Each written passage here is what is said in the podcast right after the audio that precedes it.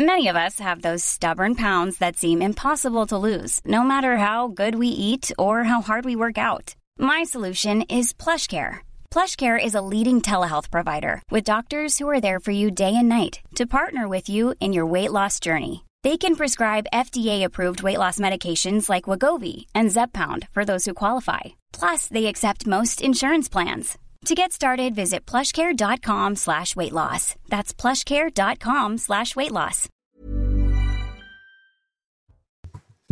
Bonsoir à tous, ravi de vous retrouver pour Soir Info Week-end. À la une ce dimanche, un triste spectacle après le match de Coupe du Monde Belgique-Maroc. La victoire marocaine vira à l'émeute, non pas au Qatar, mais dans les rues bruxelloises. Voitures brûlées, policiers visés, quelques tensions également sur les Champs-Élysées à Paris, alors qu'au Maroc, tout s'est passé dans le calme. Alors qui sont les voyous? Pourquoi tant de haine? On sera en direct avec notre spécialiste belge dans cette édition, Claude Moniquet.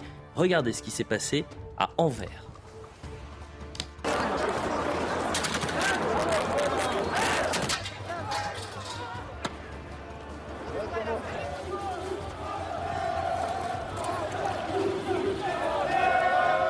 À la une également, quand plusieurs grandes enseignes proposent un jeu de société, mettons des guillemets à jeu, faisant euh, l'apologie des antifas pour lutter contre l'extrême droite. La FNAC a supprimé, euh, comme par miracle, euh, ce dimanche la page, mais manque de bol, on a pu tout capturer à temps. Plusieurs syndicats de police montent au créneau.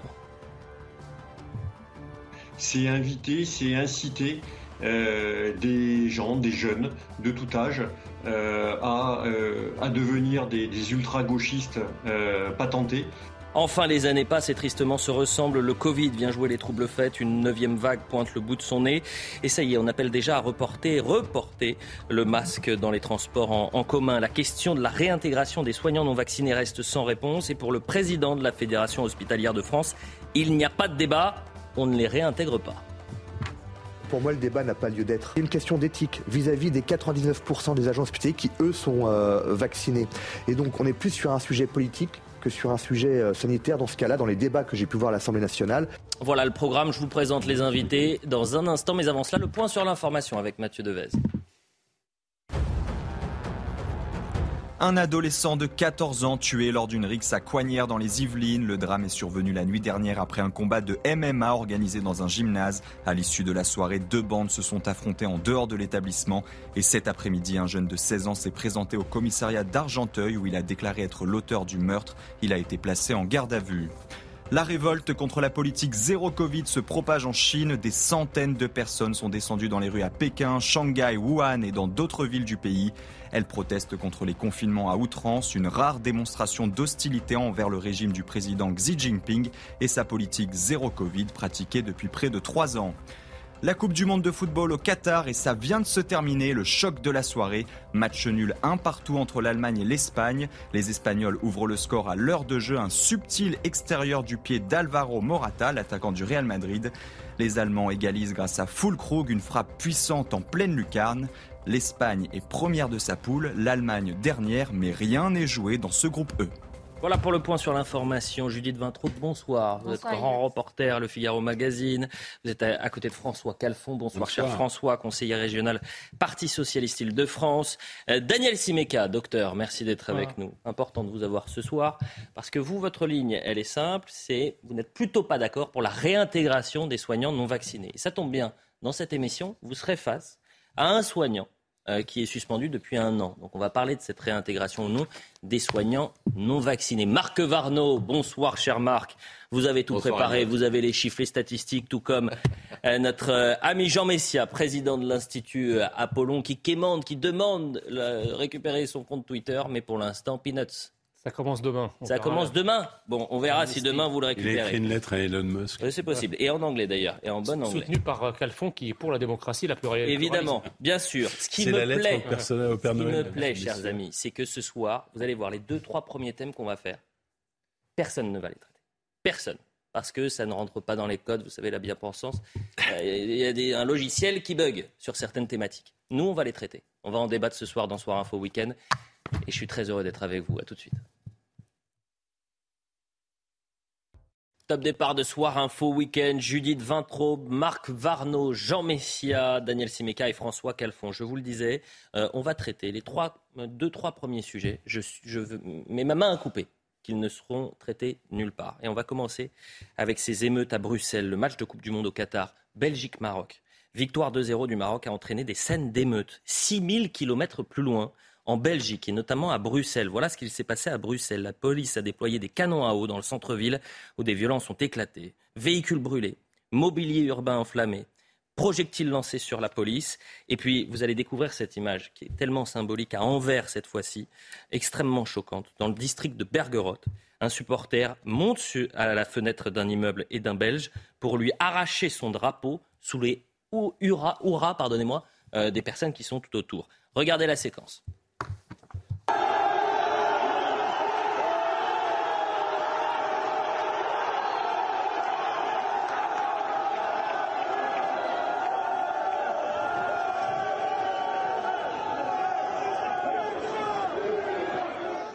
Claude Moniquet, merci d'être avec nous. Je rappelle que vous êtes euh, notre spécialiste des questions de sécurité en, Belgique. Euh, comment vous décryptez, décodez ce qui s'est passé euh, cet après-midi dans, les rues de Bruxelles et un, peu partout en, Belgique? Ah, Je pense qu'il y a plusieurs choses. C'est la rencontre de, violences qui manifestement sont des violences communautaristes, comme on le voit à Anvers, mais aussi du, triste spectacle qu'offre une fraction des, des, supporters de football et ça on peut le trouver dans toute la communauté, dans tous les pays, les matchs de foot, on le sait, attirent malheureusement un public qui n'est pas toujours le, plus choisi et, et, créent de la violence. Mais ce qu'on a eu aujourd'hui en Belgique, c'est à la fois dans trois communes de Bruxelles, quatre communes de Bruxelles, y compris dans l'hypercentre, des événements extrêmement violents. Ce sont les événements que vous avez montrés en Anvers et à Liège, dans le sud-est de la Belgique, un commissariat de police qui a été attaqué par une cinquantaine de, voyous. Le, bourgmestre, donc le, maire de Bruxelles, a, à, qualifier ces jeunes comme étant des, des ce sont ces termes, hein, des voyous et des crapules. Je crois qu'effectivement, c'est comme ça qu'on peut, qu'on peut les qualifier. Claude Moniquet, j'ai une dernière question parce que vous parlez de voyous et de crapules et c'est un fait évidemment, mais on a besoin de savoir qui sont ces personnes. Et quand on regarde les images, euh, euh, elles ont malheureusement, j'ai envie de dire, euh, des drapeaux marocains sur les épaules. Donc est-ce que ce sont des, des groupes violents qu'on peut voir sur des manifestations style Antifa ou alors c'était des euh, supporters euh, marocains, euh, pour la plupart d'ailleurs nés en Belgique, qui ont saccagé les rues de Bruxelles. C'est ça la question. Oui, je crois, même pas, même pas la plupart, tous probablement étant donné leur âge, sont nés en Belgique et sont donc aussi des, citoyens belges. Je pense qu'on n'est pas en face d'une manifestation, d'une émeute politisée, on n'est pas sur de l'antifa, on n'est pas sur du black bloc, on est plus effectivement sur du communautarisme, sur de la violence communautariste et sur cette volonté qu'on a parfois dans certains de ces milieux de casser du flic et de, et de, et de, casser, euh, et de casser tout ce qu'on peut casser. C'est une violence gratuite, c'est une violence euh, épidermique et qui, qui heureusement est limitée. Hein. Il y a 150 personnes, 200 peut-être, mais qui, mais qui est quand même très spectaculaire. Et on voit d'ailleurs, c'est ça qui est triste, c'est-à-dire que ce sont des personnes, et c'est ce que vous nous expliquez, Claude Moniquet, des personnes qui sont en fait belges, euh, qui sont peut-être d'origine euh, marocaine. Mais je vais vous montrer une image, tiens, à, Marrakech, au Maroc, qu'on m'a envoyé, pour voir la différence. C'est-à-dire qu'il y a des scènes de liesse, tout se passe dans le calme. Les Marocains sont en fait très heureux. Et ce qu'on me dit en coulisses, c'est que les fauteurs de troubles à Bruxelles ou même dans les rues de la capitale à, Paris, c'est que euh, finalement, quand ces personnes-là vont à Marrakech, elles sont étrangères à Marrakech. Elles ne peuvent pas, absolument pas faire la même chose. Donc c'est en fait en quelque sorte des apatrides. Regardez, c'est le calme, la joie donc au Maroc et à Marrakech et tout le monde est heureux. Et c'est le décalage qu'il peut y avoir qui est fascinant entre ce qu'il se passe au Maroc et ce qu'il se passe, que ce soit à Bruxelles ou encore sur les Champs-Élysées. C'était un ton en dessous, hein. aujourd'hui beaucoup plus calme. Judith Vintraube. Vous pourriez faire la même remarque quand des troubles sont provoqués en France par des jeunes Français d'origine algérienne qui ne bougent pas une oreille quand ils vont en Algérie. Alors c'est vrai que les, les, systèmes euh, de, maintien de l'ordre hum. ne sont pas comparables, hum. mais ça fait des dizaines d'années que la Belgique, une grande partie de la Belgique, notamment Bruxelles, est totalement communautarisée. Communautarisée, c'est le terme qu'a utilisé d'ailleurs Claude Moniquet. Il y a une seule, une seule différence, c'est que ces jeunes, quand ils vont au Maroc ou quand ils vont en Algérie, se sentent chez eux. Je veux dire qu'ils respectent le pays de leurs origines. Alors qu'en France, ils, ont, ils, se, ils se comportent comme de véritables colons qui expriment une, violence terrible à chaque fois qu'ils le peuvent. Il faut être honnête. Effectivement, votre, votre, votre spécialiste euh, belge le rappelait, à chaque match, après chaque match, il y a des débordements, des bagarres, etc. Mais, mais là, on n'est pas là, en fait. Euh, c'est-à-dire que là, on a une, une expression de violence alter-identitaire qui est d'autant plus choquante qu'il s'agit de personnes qui portent la nationalité française. On eût aimé ce soir commenter en disant C'est à Bruxelles. Hein. Qu'est-ce que là, c'est à Bruxelles, cher Jean Messia. Et alors, c'est pareil, mais c'est la même problématique. C'est une problématique un peu plus exacerbée qu'en France. Et encore, et, encore. on, aurait pu dire, moi j'aurais aimé dire ce soir, mais quel spectacle magnifique de ces jeunes qui remercient le, pays d'accueil qui font allégeance à la Belgique. Mm. Or, ces jeunes décrochent le drapeau belge et Dieu, Dieu seul sait ce qui s'est passé après avec ce drapeau. C'est un symbole extrêmement grave. Bon, la, France est la France, la Belgique est la Belgique. D'abord, il faut condamner ces événements, euh, bien évidemment. Et je suis un peu votre expert belge qui, qui, était là. Il y a une dimension communautaire euh, sur laquelle je reviens. Et puis, euh, je reviendrai bien sûr, parce que c'est le cœur de, la discussion. Et puis, il y a une, dimension, le foot, le grand défouloir, parce que tout est prétexte dans le football à ce type de débordement. C'est pas le premier, malheureusement, c'est pas le dernier. Euh, on se souvient du stade du Ezel il y, a, très longtemps de ça. Ensuite, quand même, comment ne pas pointer une chose euh, que nous connaissons, hein, qui est un phénomène tristement célèbre. Là, la connexion, elle est établie. Euh, les terroristes du Bataclan venaient d'une cellule de Molenbeek. Hein, certains s'y sont réfugiés d'ailleurs à, un certain moment. Et à l'époque, ça a interrogé. Et moi, je pense qu'on ne peut pas comparer la France et la Belgique, parce que, et en particulier Bruxelles, parce qu'il y a quand même une forme d'état introuvable en Belgique. Mais attendez, excusez-moi, la prochaine. Attendez, juste, je vous coupe un instant. la marraine, non mais la marraine, mais je, la future marraine de la francophonie, euh, Iseult, l'artiste, a décidé de quitter la France pour dire mais à Bruxelles, en fait, on accepte beaucoup plus. Bon, mais voilà. On est beaucoup. Regardez l'exemple. Voilà l'exemple. Voilà ce qui se passe dans les euh, rues. Je, termine juste ma phrase. Attendez, je termine juste ma phrase. Comme ça, ça alimente le débat. Mm. Euh, on s'est dit à l'époque, et, on n'a pas de leçon à donner non plus, enfin, il y a des débordements en France, mais on s'est dit à l'époque que ça allait interroger le modèle, entre guillemets, d'intégration ou multiculturel belge. On voit que le problème de Molenbeek, qui a été quand même très pointé du doigt euh, mondialement, et dès Molenbeek, puisqu'il nous a parlé de plusieurs communes dans Bruxelles euh, n'a pas été n'a pas été prise en charge. la question que je me pose malheureusement c'est est-ce que l'état des institutions belges le permet Allez-y Marc. Vraie question. Marc Plusieurs choses. Je pense que je pense que ce ne sont pas des accidents ou des coïncidences si effectivement on peut mettre en parallèle la problématique est que certains supporters, certains jeunes Algériens d'origine algérienne en France et marocains, euh, marocains en Belgique. Il y, a, il y, a, un point commun. En Belgique comme en, comme en France, on a créé des conventions qui ont permis d'avoir une immigration massive de Marocains en Belgique et d'Algériens en France. De surcroît, en Belgique, il y a quelque chose de particulier, c'est que comme vous le savez, le Maroc interdit la perte de la nationalité. Donc en réalité, tous ces jeunes d'origine marocaine, deuxième, troisième génération en Belgique, sont marocains. Et donc, il y a des sondages qui ont été faits en Belgique qui sont binationaux. Oui. Qui, mais ils se sentent marocains. 81% des jeunes comme marocains, comme certains Français d'origine algérienne. Mais je ne dis pas le contraire. 81% des jeunes des jeunes Belges d'origine marocaine ne se sentent pas uniquement belges. Donc il y a un problème identitaire qui est fort.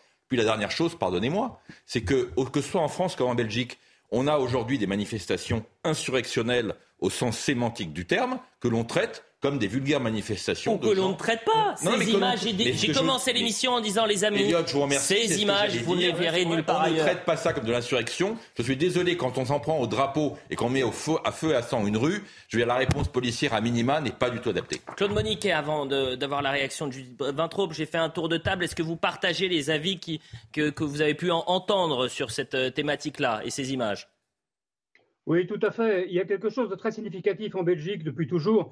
La Belgique est un pays très compliqué, régionalisé, avec des communautés euh, euh, flamandes régionales. Au total, il y a sept gouvernements en Belgique, mais il n'y a pas d'État. C'est ça le problème. Il n'y a pas d'État, il n'y a pas d'autorité, quoi que dise le Premier ministre. Réellement, on le voit, c'est à la fois un problème de coordination entre régions, c'est un problème profondément de culture belge. Il n'y a pas de réponse appropriée à l'État quand se passe un problème comme émeute ce soir ou d'autres. Euh, Claude Moniquet, juste une dernière chose, parce que moi, euh, la Belgique, j'y suis allé à Bruxelles. Et je suis notamment allé à, Molenbeek. Euh, c'est saisissant de voir le décalage culturel qu'il peut y avoir entre, allez, on va dire, le centre-ville, le cœur, le poumon de Bruxelles, et 10 minutes, 15 minutes à peine en voiture, vous arrivez dans le quartier de Molenbeek, qui est quand même à Bruxelles, et c'est un autre monde, c'est une autre vie, c'est une autre société, on est bien d'accord on est bien d'accord, et là il y a une différence fondamentale aussi avec la France, c'est qu'en France, les, quartiers, les, zones sensibles, les quartiers à problème sont dans les banlieues des villes. Hmm. En Belgique, ils sont souvent dans le centre ou dans le centre des villes ou à proximité des centres. Cela étant très clairement, on parle, soyons très clairs, on parle de minorités extrêmement agressives, violentes et, et très désagréables, mais on parle réellement de minorités parce que la majorité des gens à Bruxelles, quelle que soit leur origine, ils veulent vivre en paix. Et il est très clair que ce qui s'est passé ce soir n'est pas de nature à favoriser cette paix et va venir d'abord à la communauté marocaine. Judith Vintraud, vous avez fait une remarque qui était intéressante. Vous avez dit c'est de moins en moins vrai, c'est-à-dire qu'aujourd'hui, euh, ces quartiers très communautaires ou en tous les cas ces tensions. Vous en avez aussi dans les, vous en avez aussi dans les centres-villes et, Bien évidemment. Et en France, vous en avez. Euh, en fait, la, la, Belgique est plus avancée entre guillemets que nous dans la communauté. Et alors que vous découvrez à, l'image les dernières images justement dans la communautarisation. Allez-y il y, a, deux éléments hein, euh, à propos des institutions belges. Ils ont la proportionnelle à toutes les élections. Et qui dit proportionnel dit euh, compromis et marchandage euh, avec les groupes de pression.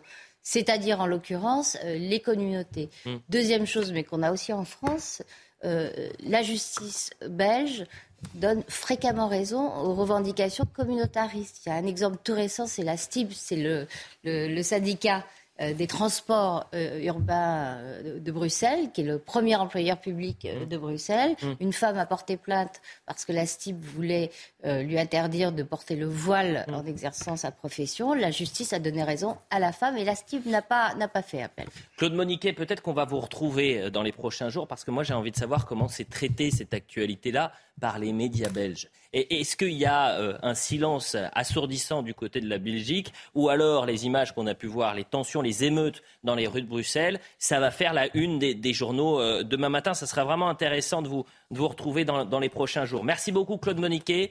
Euh, la publicité, on revient dans un instant. on va parler, juste après la pub, c'est pour ça restez avec nous, on va parler de ce jeu Antifa c'est quand même fascinant, le monde dans lequel on vit.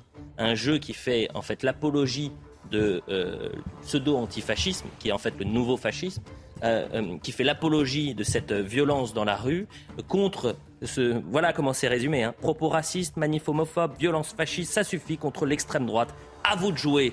Avec quelques amis, vous décidez de monter un groupe antifasciste et de mettre en place des actions qui vont demander du temps et des moyens. C'était sur la, c'était en ligne sur la Fnac. Hein. À la FNAC, on pouvait l'acheter. Hmm. Rupture de stock. Et d'ailleurs, c'est marrant parce que j'ai essayé de récupérer le lien. Bah oui, j'ai essayé de récupérer le lien.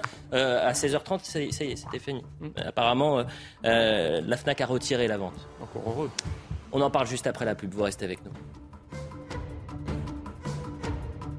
22h30 sur CNews, on est ensemble pendant euh, plus euh, d'une heure avec Judith Vintraube, avec euh, Marc Varnaud, avec Jean Messia, François Calfon et avec Daniel Simeka. Docteur, merci d'être avec nous. Dans un instant, on va revenir sur cette crise sanitaire. Ça y est, on est en train de nous rejouer le coup de la, neuvième vague, du Covid qui jouera les troubles faits. on connaît hein, les mots valises, mais moi je veux savoir si factuellement il faut s'inquiéter. Et puis on parlera évidemment de la réintégration ou non des soignants non vaccinés. Ça, beaucoup de médias vont en parler hein, ce soir et, même euh, la semaine prochaine. En revanche, le jeu Antifa, alors là, je vous mets un billet, euh, ça, vous ne me verrez nulle part. Alors, c'est exceptionnel. Moi, je l'ai découvert euh, cet après-midi. depuis le 10 novembre, et notamment sur le site de la FNAC, vous pouviez acheter Antifa. C'est un jeu de société qui vous apprend en quelque sorte vous amuser à devenir un, bon antifasciste. et sur ces manifestations, il y a plein de jeux. Vous allez voir le sujet dans un instant. Mais avant cela, j'ai failli l'oublier. J'étais tellement content de faire ce sujet. Euh, le point sur l'information avec Mathieu Devez. Bruno Le Maire reconnaît des abus dans le recours important des ministères au cabinet de conseil comme McKinsey. Le ministre de l'économie et des finances déclare cependant que cette habitude est aujourd'hui corrigée. Deux enquêtes ont été ouvertes par la justice sur l'intervention des cabinets de conseil dans les campagnes d'Emmanuel Macron en 2017 et 2022.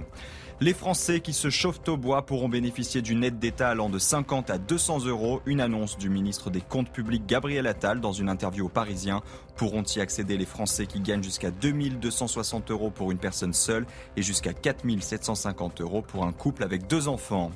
Le bilan du séisme en Indonésie ne cesse de s'alourdir. 321 morts après un tremblement de terre de magnitude 5,6 survenu lundi sur l'île de Java. Les secouristes découvrent de nouveaux corps sous les décombres des immeubles écroulés ou engloutis par les glissements de terrain voilà pour le point sur euh, l'information. Comment est présenté Antifa? Était présenté, puisque ça a été retiré des ventes par euh, la FNAC. Voilà le résumé. Propos racistes, manifs homophobes, violence fasciste, ça suffit contre l'extrême droite. À vous de jouer. Avec quelques amis, alors évidemment c'était en écriture inclusive, vous décidez de monter un groupe antifasciste et de mettre en place des actions qui vous, qui vous, vous demandez du temps, des moyens.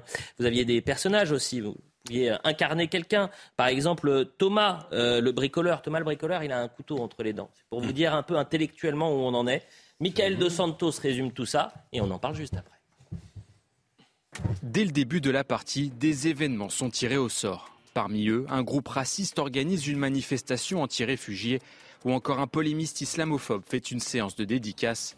Manifestations, blocages, actions offensives, les militants vont alors s'organiser, gérer des imprévus comme une descente de fascistes, l'élection d'un maire d'extrême droite ou encore se préparer au combat.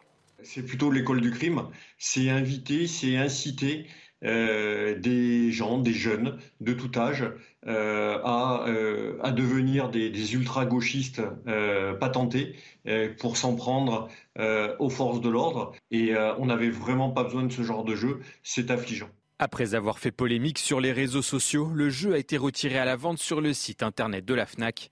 D'autres plateformes l'ont également commercialisé.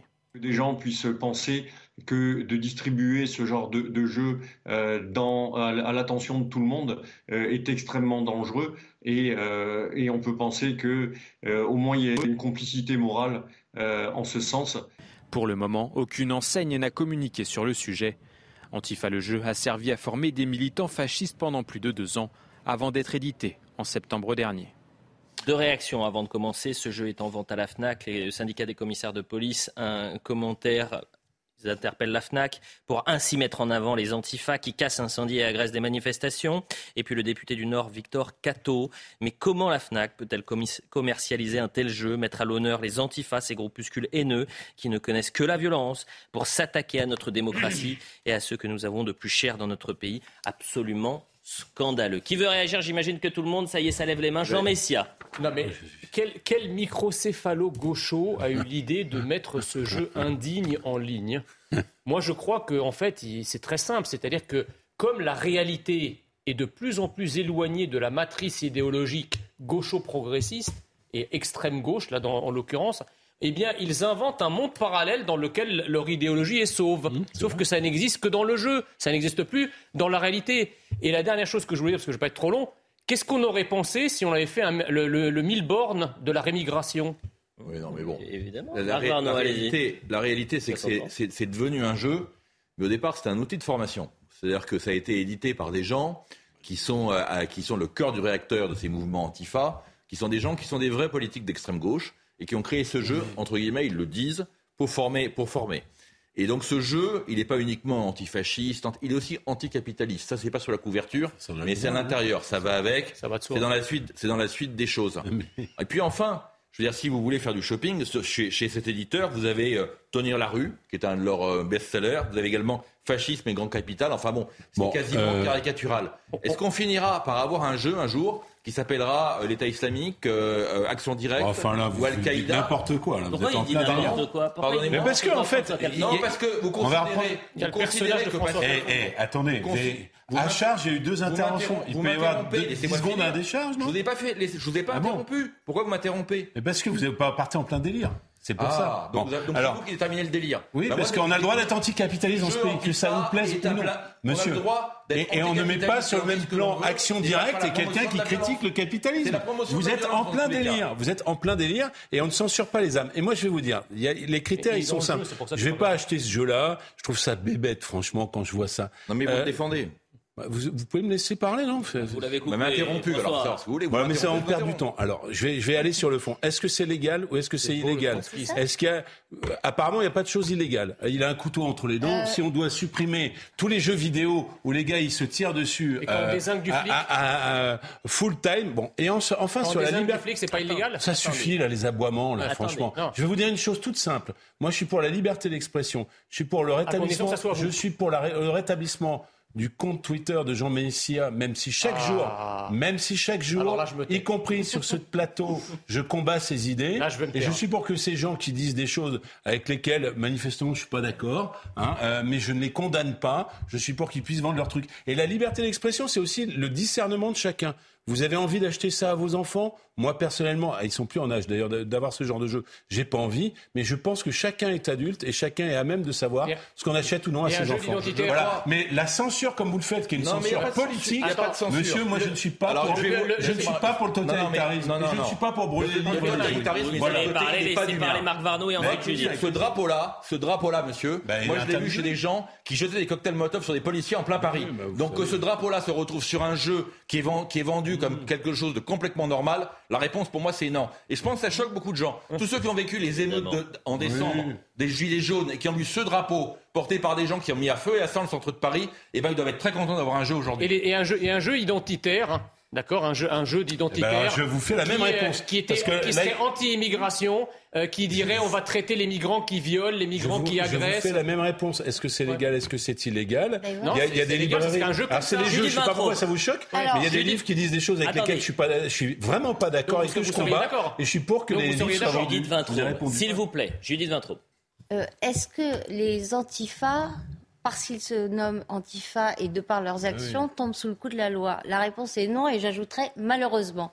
Je regrette que des groupes qui s'intitulent Antifa euh, et qui commettent des violences ne fassent pas au minimum le jet d'une commission d'enquête parlementaire. Vous savez que la France insoumise, la deuxième fois consécutive, vient de demander une enquête parlementaire sur les groupes euh, d'extrême droite. Mmh. La dernière fois, 2019, euh, la droite a demandé que les groupes d'extrême gauche soient fassent aussi l'objet d'une enquête. Ça, fait 30 ans ça a été le refus et ça, et ça va recommencer. On va re-enquêter sur euh, l'extrême droite. Donc il y a matière à enquêter sur les antifas, puisque c'est ainsi que s'intitulent la plupart des groupes d'extrême gauche.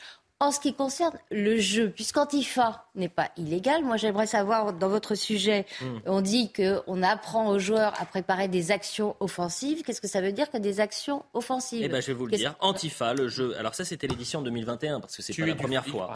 Le jeu est un jeu de plateau de simulation et de gestion dans lequel vous faites vivre un groupe euh, antifasciste local. Chaque joueur incarne un militant avec des compétences particulières. Alors chaque mois, qui correspond d'ailleurs à une manche, votre groupe va être confronté aux exactions d'extrême droite. Et pour chaque événement auquel vous allez faire face, vous décidez quelles actions vous allez mettre en place, chacune étant plus ou moins efficace ou plus ou moins. Oui, mais quel type d'action? C'est ça la eh question. Il le présentait justement, c'est les actions coup de poing quand vous avez euh, un, maire, un maire d'extrême droite qui est élu. C'est exactement ce qui était présenté dans le droit. Non, mais c'est pas ça. Alors moi, je veux bien. Vous pouvez me dire, c'est illégal, pas illégal. Pourquoi euh, la Fnac a décidé de, de, de finalement parce que médiatiquement ça commençait à monter, euh, de le retirer. mais attendez, parce que, question parce que c'est du bon sens. Vous n'allez pas mettre des jeux antifa où vous allez casser du flic ou vous allez casser non, mais attendez, attendez. Moi, je vais être très clair sur un point. Ça a été euh, très très bien dit par Judith Ventraube. Si dans ce jeu-là, dans l'une des actions, il y a incité à la violence contre la police, c'est illégal et je serai le premier à demander que ce jeu soit retiré. Je n'ai pas entendu ça. Voilà, soyons très précis. Et pour Alors on peut faire un raisonnement par construction comme vous l'avez fait. Je le dis calmement. On peut dire ah oui mais ils sont antifa. Donc les antifas euh, sont contre la police. Donc tous ceux qui sont de gauche sont contre le capitalisme, donc on interdit tout. Non, non, moi je suis précis. je suis très précis. Non, mais parce que je veux que ce soit un peu constructif. mais attendez. Et qu'on soit pas dans l'invective. S'il y a des actes illégaux dans n'importe quel jeu, d'ailleurs, de n'importe quelle obédience. Pardonnez-moi, vous avez, vous avez la possibilité, vous avez la possibilité d'utiliser un personnage avec un couteau entre les dents. Je pense que vous n'avez pas besoin d'être Je crois que le fond du le fond du problème que vous avez touché, que vous avez touché les bouts des doigts, mais qui est le fond du problème, qui est celui de ces nouveaux aujourd'hui collectifs qui sont qui se mettent plus en association, mais qui se mettent en collectif volontairement pour échapper, hein, pour échapper à la loi. Et lorsqu'ils ne le font pas, ce qui a été le cas de certaines associations qui ont été dissoutes, eh bien ils se font dissoudre. Donc ce collectif Antifa, qui n'est pas une association et qui donc ne tombe pas sous le coup de la loi, échappe, passe entre les fourches codines de la loi et survie dans une situation où objectivement il devrait être Il y a un élément, il y, a juste un élément, un élément qui est très, non, il y a un élément très important, c'est que dans plein de jeux électroniques, d'accord, euh, Grand Theft Auto, etc., vous, les gens peuvent aussi tuer des, des policiers. Ils peuvent tuer des policiers. Là, qu'est-ce qui pose problème Ce qui pose problème, c'est qu'en général, dans les autres jeux, c'est de la fiction. Là, c'est pas de la fiction puisque les antifas existent. Donc, quand vous mettez ah, des antifas qui sont des gens qui existent et dans, le, dans lequel, dans le jeu duquel ils peuvent tuer du policier, là c'est une incitation claire à la violence contre les forces de l'ordre. C'est pas la même chose. Pour clore euh, ce sujet-là, euh, déjà je salue les personnes qui sur les réseaux sociaux nous ont alertés, en tout cas m'ont alerté, j'ai vu ça. Et ensuite, qu'est-ce que j'ai voulu faire? Bien évidemment, j'ai voulu l'acheter, sauf qu'il était en rupture de stock. Euh, Vous l'auriez donné et, et, alors attendez, j'ai même fait mieux, j'ai essayé de joindre la Fnac qui ne répondait malheureusement pas, et puis je continuais à cliquer pour essayer. Au bout d'un moment, la page c'était fini, il n'y avait plus de page. Là, je sais pas. Alors vraiment, je suis inquiet. C'est votre action. Moi, je, pense que, je pense que c'est la crise de l'énergie. Il y a des petits problèmes à la Fnac et miraculeusement, il n'y avait plus de place. Bon, voilà pour le premier, le, nouveau thème. Euh, autre chose. La crise sanitaire. Et merci, euh, docteur, d'être avec nous. Daniel Simeka, vous êtes médecin généraliste. Euh, on est en direct également avec Grégory Pamard, qui est lui aussi médecin généraliste. Mais il y a une différence entre vous et lui. C'est que lui, depuis un an, il ne peut plus travailler parce qu'il n'est pas vacciné. Et euh, il est suspendu depuis un an. Euh, la France va-t-elle subir une neuvième vague de Covid? On va revenir évidemment sur les soignants qui ne sont pas euh, vaccinés, qui n'ont pas été réintégrés, mais revenons sur la crise sanitaire. Je donne les chiffres. Hein. Nicolas Béraud du Parisien, 48 000 cas positifs au Covid ont été recensés en 24 heures. Donc on est un peu plus de 40 000 cas en moyenne sur les sept derniers jours par jour, bien évidemment. Donc il y a une hausse, ça augmente dans euh, les hôpitaux. Et donc Rebelote, les scientifiques, appellent à ressortir le masque dans les transports en commun. Vous avez dit ça me tue. Arnaud Robinet, maire de Reims, président de la Fédération hospitalière de France, est pour. On l'écoute. Je pense que le retour du masque est une possibilité. Pas une obligation, pas une contrainte. Pas une contrainte, une possibilité, notamment dans les transports. Euh, que ce soit fait, je prends aussi régulièrement les transports en commun. Il est vrai que euh, dans les transports un peu bondés, nous sommes les uns contre les autres et forcément ça facilite la propagation euh, des virus. Donc il faudrait que les, le gouvernement donne la possibilité aux maires de pouvoir euh, instaurer le port du masque dans les transports en commun, en fonction des spécificités du territoire et, des horaires. Mais je pense que le masque peut être un outil extrêmement important pour limiter la propagation. Ben, le plus tôt possible serait le mieux. Parce qu'il y a les achats de Noël, mais Bien sûr. Au-delà des transports, il y a du brassage. Il y a, du, il y a du brassage. il va y en avoir encore plus. Moi, je crois aussi à la responsabilité de nos concitoyens. On le voit dans certains commerces aujourd'hui, certains portent le masque d'eux-mêmes. Mais dans les transports en commun, il faut à tout prix le port du masque, qu'on donne la possibilité de pouvoir l'instaurer euh, le plus tôt possible. Est-ce qu'il faut s'inquiéter, Daniel Siméca, de cette neuvième vague? Deuxième question, le port du masque dans les transports en commun, bonne ou mauvaise idée?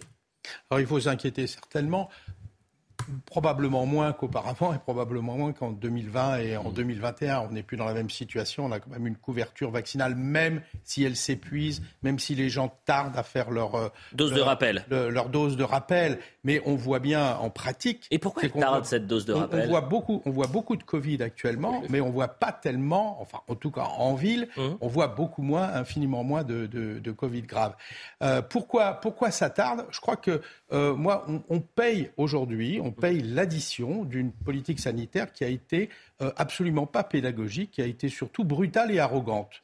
Donc, moi, je, dois dire que je me suis toujours euh, euh, battu depuis le départ. Hein. J'ai milité pour cette vaccination, y compris parmi mes confrères, parmi mes confrères qui parfois faisaient un petit peu de résistance dans le milieu en particulier des approches un petit peu des thérapeutiques alternatives. J'ai milité pour la vaccination. Par contre, j'ai toujours considéré que l'obligation était une imbécilité, une, était, était une, une, une erreur politique. Pardon. Et, donc, à partir du moment où on a fait cette erreur maintenant, une mm. fois que c'est fait, mm-hmm. vous vous rendez compte du message qu'on va envoyer à la population? On va envoyer à, la population, ben finalement, euh, peut-être, on va les reprendre, etc. C'est impossible. Bon, pas de masque obligatoire dans les transports. mais quelle cohérence. Vous pensez, vous pensez qu'à dire on ne s'est pas trompé, on est plus crédible? Mais je, alors, d'abord, tous les médecins vous expliquent que les vaccins n'empêchent pas la contamination. Non, c'est l'obligation pour le. C'était pour l'obligation, c'était pour le masque, c'est ça. Pas du tout. Attendez, on ne peut pas dire que la vaccination empêche. on va y venir sur la vaccination, c'est un autre thème. Attendez, un instant. Vous, savez, vous savez qui le dit, Antoine Flao. Mais écoutez. Excusez-moi, excusez-moi du peu. c'est le ponte. Tout ce dont je peux témoigner, c'est ce que moi je pense et, je dis. Euh, Daniel Simeka, quand vous disiez, euh, quand vous, étiez en train de nous expliquer que euh, c'était un choix politique mauvais, c'était sur le masque obligatoire, pas sur la vaccination. Non, non, non, non. non, sur la vaccination obligatoire. Je parlais, je pense, moi, je, regrette, je regrette qu'on n'ait pas été davantage pédagogique sur cette histoire de vaccination, et particulièrement sur les soignants. Une fois, il faut que la politique de santé soit cohérente. Maintenant, on va jusqu'au bout. Concernant, vous m'avez posé une question sur les transports. Oui. Euh, là, moi, depuis le départ, j'ai trouvé que c'était euh, idiot d'enlever l'obligation dans les transports, dans les transports urbains, j'entends, hein, dans les transports urbains. Donc vous, vous êtes pour le port du masque dans les transports. Absolument. On va demander la question, on va poser la question à Grégory Pamar. Merci d'être avec nous, euh, Grégory Pamar. Vous êtes également médecin généraliste, sauf que vous êtes aujourd'hui suspendu euh, depuis un an puisque vous n'êtes pas vacciné. Euh, vous, euh, le port du masque dans les transports en commun, bonne ou mauvaise idée? Ben, moi, j'ai envie de revenir à, ce qu'on sait déjà hein, au niveau de la science. pourquoi est-ce que en 2022 on devrait porter des masques dans les transports en commun ou où que ce soit, alors qu'en 2020 on nous disait bien que ça ne servait à rien? Et si on revient à ça, eh ben on est à la neuvième vague, neuvième vague.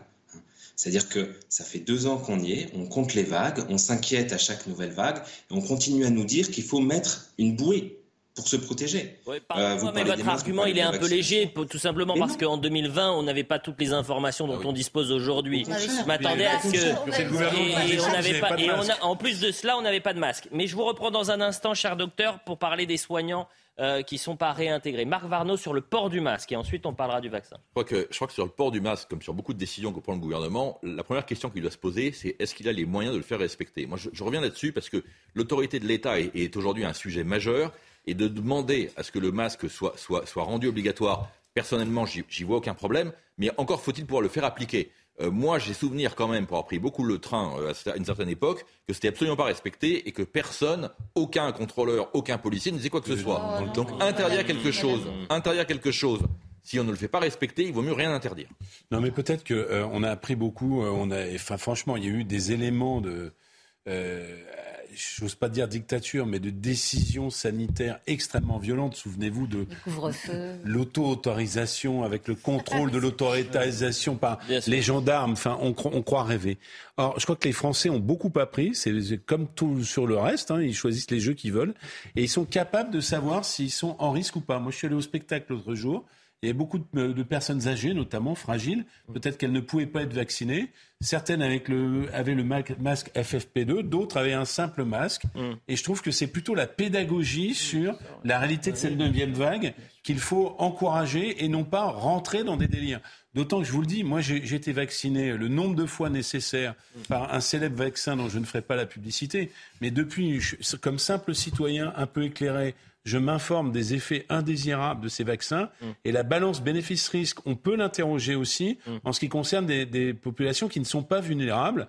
Et je le dis pour introduire le débat de tout à l'heure. Franchement, euh, je sais à quel point est le nombre de soignants qu'on a forcé à aller Covidés à l'hôpital parce qu'il n'y avait pas de personnel, c'est une folie de ne pas les réintégrer. évidemment, mais ça, euh, vous me faites la transition, mais un peu trop tôt parce que je veux qu'on reste sur les transports en commun. Parce que la vague sanitaire, on connaît euh, l'histoire, maintenant ça fait deux ans que ça dure. C'est-à-dire que vous avez 40 euh, 000 cas aujourd'hui quotidiens, probablement dans les semaines qui vont venir ça va augmenter, et vous allez avoir une hausse dans les hôpitaux, sauf que ce conjugue à cette crise de Covid, vous avez la bronchiolite, vous avez la grippe, donc euh, l'obligation dans les transports en commun, elle va arriver très rapidement, trop rapidement. Sauf que le libre arbitre, dans ces cas-là, avec la théorie du tout sanitaire, vous la mettez de côté. Mmh. C'est-à-dire qu'on n'a plus le choix. Jean Messia, vous, vous êtes pour le port du masque dans les transports en commun? Je suis pour qu'on passe en mode recommandation parce que je crois que ça a été dit que les Français en ont marre des dictates, quoi. C'est tout. Euh, je pense que les Français sont pas des enfants. Mmh. Euh, chaque Français, en plus, chaque enfant, chaque Français, chaque enfant, vous voyez, chaque Français est capable de savoir son propre intérêt, de se protéger lui-même euh, s'il le souhaite. Je pense qu'il y a des, catégories, on l'a dit mille fois, et des catégories vulnérables à raison de son âge ou à raison de comorbidité. Eh bien, ces catégories doivent être à jour de leur vaccin et doivent éventuellement porter le masque, même sûrement porter le masque pour se protéger. Voilà, les autres catégories, quand on a moins de 30 ans, eh bien, il y a infiniment moins de risques et d'attraper le Covid et encore moins d'en mourir ou d'attraper des formes légères. Euh, voilà, c'est tout. Donc chaque, chacun doit, euh, en responsabilité, décider de ce qui est bon pour lui. Professeur Megarban, qui était avec nous hier, qui revient justement sur cette neuvième vague. Écoutez. Nous sommes au pied de cette fameuse neuvième vague avec une augmentation des contaminations. Euh, désormais, euh, le nombre de patients admis à l'hôpital et en réanimation ne baisse plus, voire même commence légèrement à augmenter. Euh, malheureusement, euh, il se pourrait que l'immunité collective que nous avons acquis euh, à la suite des différentes vagues, mais également à la suite de la vaccination collective, eh bien, désormais soit moins bonne pour faire face aux nouveaux variants qui sévissent. ce d'autant plus que un pourcentage désormais relativement faible euh, des personnes les plus âgées, les plus fragiles, ont reçu leur dose de rappel, leur fameuse quatrième, quatrième dose ou deuxième dose de, rappel. Daniel Simeka, est-ce qu'il est possible que cette dose de rappel, qui n'est pas du tout euh, efficace, du moins euh, dans la part des, des, Français qui font cette dose de rappel, c'est-à-dire que ça avance très lentement comparé au Royaume-Uni par exemple, est-ce qu'on peut se imaginer que c'est dû à finalement le, ces Français qui considèrent que ce vaccin, comme il ne protège pas euh, de, la contamination, de la contamination, et que euh, on peut aussi le transmettre parce que euh, on est, même si on est vacciné, bah, ils se disent bah, la dose de rappel ça sert pas à grand chose. On a présenté les choses de façon extrêmement machiavélique, c'est-à-dire de, pardon, manichéenne. c'est-à-dire qu'un vaccin, où il protège, ou il protège pas, où il empêche de circuler, où il empêche pas. C'est pas comme ça la vraie vie. C'est pas comme ça et on ne peut pas dire on ne peut pas dire on ne peut pas dire qu'un vaccin il empêche totalement ou qu'il empêche pas du tout. Hein, actuellement, il y a une couverture vaccinale et là où je suis pas tout à fait d'accord pour une fois avec le professeur Megarban, c'est effectivement que euh, l'immunité collective D'ailleurs, ce terme d'immunité collective il mériterait d'être un petit peu euh, euh, euh, commenté. Mais disons que la, la, couverture vaccinale sur l'ensemble de la population, elle n'est pas si mauvaise que ça. Pourquoi? Parce que le vaccin actualisé avec le Micron, le nouveau vaccin, il a énormément tardé. Il est arrivé avec des mois de retard. Résultat des courses, depuis le mois de janvier, ce qu'on voit en ville, on voit plein de Covid, alors qu'à l'automne 2021, on voyait mm. que des Covid chez les non-vaccinés. Depuis janvier, on voit que des Covid chez des gens vaccinés. C'est ça. Or, or une maladie, elle est immunisante aussi. Et elle est immunisante à la fois sur le plan des anticorps, mais aussi sur l'immunité bah, cellulaire. Avant ça, autre... Du coup, du coup, il y a quand même une immunité, une couverture euh, euh, immunitaire de la population qui est pas si mauvaise que ça. Parce qu'on disait avant le vaccin. C'est plutôt, mais avant le vaccin, on apprend, on tâtonne, ça je peux l'entendre. En revanche, sur la réintégration des soignants non vaccinés, bah, ça c'est la question qui est centrale. On va écouter justement le monsieur Robinet, qui est le président de la Fédération hospitalière de France. On peut se poser la question qu'elle soit scientifique d'ailleurs la question, qu'elle soit politique la question. Mais pour monsieur Robinet, il n'y a pas de débat. Écoutez. Pour moi, le débat n'a pas lieu d'être. Non. Si je prends le cas des infirmiers ou infirmières, ils sont entre 600 et 150 000 dans l'hôpital et ça représente 400 à 500 infirmiers ou infirmières. Euh, il y a 1,2 million d'agents dans la fonction publique hospitalière et ça concerne 4 000 agents. Donc c'est pas ça qui va résoudre pas le problème. bien évidemment. Au contraire, peut-être. Oui, parce qu'il y a une question d'éthique vis-à-vis des 99% des agents hospitaliers qui eux sont euh, vaccinés. Et donc on est plus sur un sujet politique que sur un sujet euh, sanitaire dans ce cas-là, dans les débats que j'ai pu voir à l'Assemblée nationale. Et ce n'est pas pour moi aux députés de se saisir de ce sujet, mais à la haute autorité de santé de donner un avis sur la mm. réintégration ou non de ces agents hospitaliers. Donc on a trouvé le petit frère de Martin Hirsch. Euh, il faut qu'on arrête. Non mais attendez, de grâce, il faut qu'on arrête avec cet argument, argument bidon qui consiste à dire on attend que la haute autorité de santé décide pour le politique. Surtout que ça dépend des jours. Et ça dépend. oui, oui, pour les écoles, etc. oui, oui, oui, exactement, euh, exactement. Donc on arrête. quand ça nous arrange, quand, quand ça arrange le gouvernement il se carapate derrière les décisions scientifiques, hmm. et quand il sent que la situation est un peu tendue au plan politique parce que le corps social résiste, eh bien là, il n'y a plus d'autorité haute autorité de santé. La question que je pose, et je vous la pose à vous, puisque vous êtes en faveur donc de l'attitude actuelle du gouvernement qui consiste à ne pas réintégrer les soignants, comment expliquez-vous que la quasi-totalité des pays européens ont, eux, décidé d'intégrer leurs soignants non vaccinés alors même, avec tout le respect que je dois pour les scientifiques français, alors qu'eux-mêmes ont des oh. collèges de scientifiques. Et les questions, c'est court si vous voulez poser des questions, Jean Messia. Daniel, si. Écoutez, moi, la, raison pour laquelle je suis, je suis pas, je n'adopte pas la même position que ce qu'on vient d'entendre. Moi, je suis plutôt contre pour un souci parce qu'il faut être cohérent. À un moment donné, quand on a une politique de santé, il faut la mener jusqu'au bout. D'autre part, ça veut dire quoi Attendez, ça veut dire quoi la cohérence? Non, mais moi, ça m'intéresse. principal, parce que je suis bien d'accord sur ce que disait M. Calfon tout à l'heure, c'est-à-dire qu'au fond, être un professionnel non vacciné ou être un professionnel covidé qui va quand même au travail, il n'y a pas grande différence. C'est pas sur le plan du danger. Le danger, il n'existe pas. C'est pas cela. Moi, j'ai eu y compris parmi des gens extrêmement proches que de moi, des, des professionnels de santé qui ont préféré arrêter leur activité ah laisser tomber toute leur patientèle plutôt que d'avoir une piqûre. Moi, j'ai été extrêmement choqué par ce type Vous êtes choqué bah, C'est l'attitude, par exemple, du, docteur Grégory Pamar, euh, cher eh ben. Daniel Simeka. Euh, Claude Simeka, pardon. Il, Daniel, oui. Grégory Pamar, j'en perds mes mots. Euh, Grégory Pamar, par exemple, votre confrère, Daniel Simeka, dit qu'il est choqué lorsque il a pu voir de ces derniers mois que des, médecins ont préféré arrêter leur activité euh, plutôt que de recevoir le, vaccin. C'est exactement votre profil, puisque vous, depuis un an, vous ne travaillez plus, vous n'avez plus aucune aide d'ailleurs, et surtout, vous ne pouvez plus revoir vos patients. Qu'est-ce que vous répondez au euh, docteur Daniel Simeka? Eh ben, une, toute petite digression d'abord, c'est que pour des médecins qui ont fait, ou des soignants qui ont fait mon choix, il y en a aussi beaucoup qui ont été forcés. Et ça, on n'en parle pas. On nous dit les 99% qui ont choisi de se faire vacciner. C'est faux. C'est faux. Hein, avant le discours d'Emmanuel Macron du 12 juillet 2021, on était à 60% de personnel vacciné dans les hôpitaux. Donc il y a 40% des soignants qui ont été forcés parce qu'ils n'ont pas eu la possibilité, comme moi, d'arrêter de, travailler. Parce que c'était ça, nourrir leurs gosses ou se faire piquer contre leur volonté. Et ça, c'est quelque chose d'extrêmement grave et il faut encore en parler aujourd'hui. Pourquoi est-ce qu'il n'y a pas de quatrième dose euh, chez les soignants? Euh, En tout cas, il y a une couverture très faible de quatrième dose chez les soignants parce qu'ils ne sont pas obligés de le faire. Et donc, ça montre bien qu'ils ne sont pas d'accord avec ça et qu'ils ont été forcés. Et ça, c'est vraiment extrêmement grave. C'est une rupture complète dans le, libre consentement aux soins. Et c'est vraiment quelque chose de dramatique.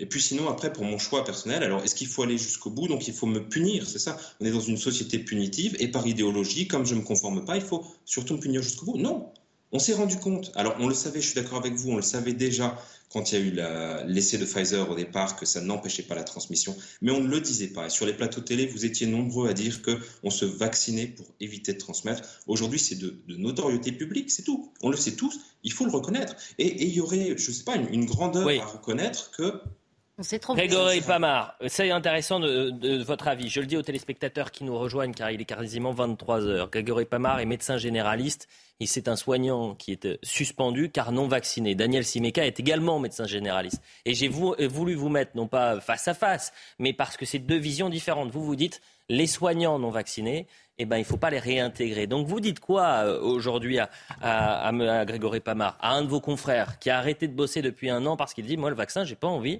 Euh, idéologiquement, c'est pas mon, je, je suis pas en accord avec ça et je préfère arrêter mon activité. Vous avez vous trouvez qu'il perd la raison en quelque sorte? C'est pas qu'il perd la raison. Vous pouvez lui parler directement, hein, il vous entend. individuel, quelqu'un que je vois là sur mon écran, euh, moi, ça me fait beaucoup de peine parce que c'est un confrère. Hein, mmh. C'est un confrère. Et donc, il y a, y a, le côté affectif. Moi, je, je, je regrette. Mais en même temps, je, je dois. J'ai pas terminé mon propos tout à l'heure. Écoutez, euh, quand on regarde certains reportages, on voit, on voit en Syrie, on a vu euh, euh, dans, beaucoup de pays du, du, Moyen-Orient des médecins qui travaillent dans des conditions absolument effroyables et, qui prennent des risques énormes pour pouvoir porter assistance à leurs patients, aux populations dont ils dont ils s'occupent. Donc, je répète que je trouve assez choquant qu'un médecin arrête et laisse entre guillemets, un petit peu en panne sa patientèle parce, pour, pour une histoire de conviction personnelle. Mm. J'ai envie de dire un, petit peu aussi, aussi Vous êtes en train de dire que c'est égoïste. Voilà, euh, faisons la, euh, clair et on va faire le point sur l'information. Et cette euh, notion d'égoïsme, on posera la question à Grégory Pamar juste après le point sur l'information. Oui, bah, il faut être efficace.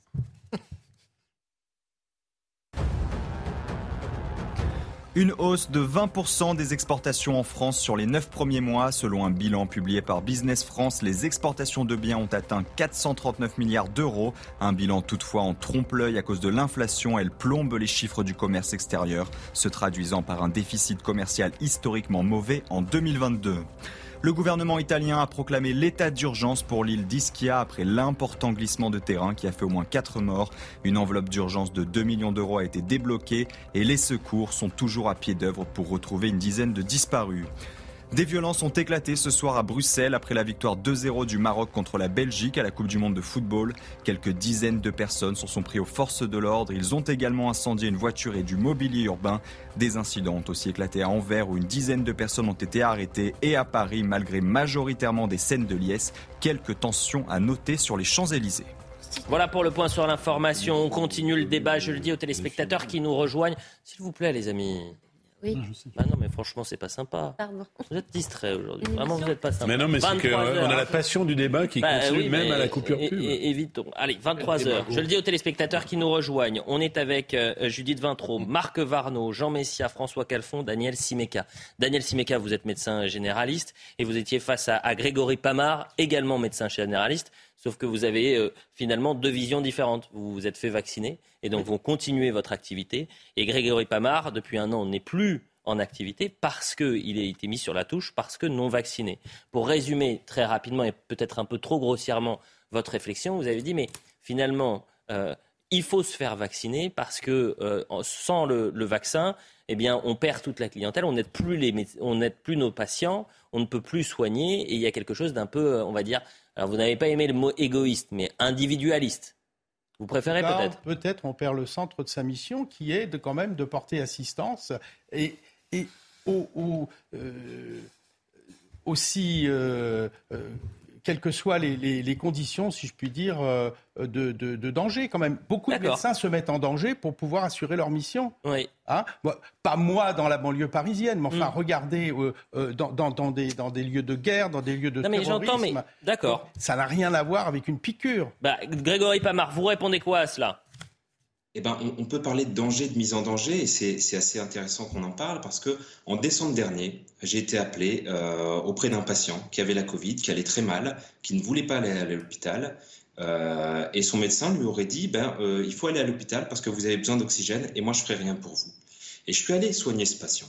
Je l'ai soigné comme j'ai soigné tous mes patients atteints de Covid. J'ai soigné comme j'ai appris à soigner la Covid. J'ai fait tout ce que j'avais à faire pour ce monsieur. Il va bien aujourd'hui et je suis attaqué par le Conseil de l'ordre pour ça.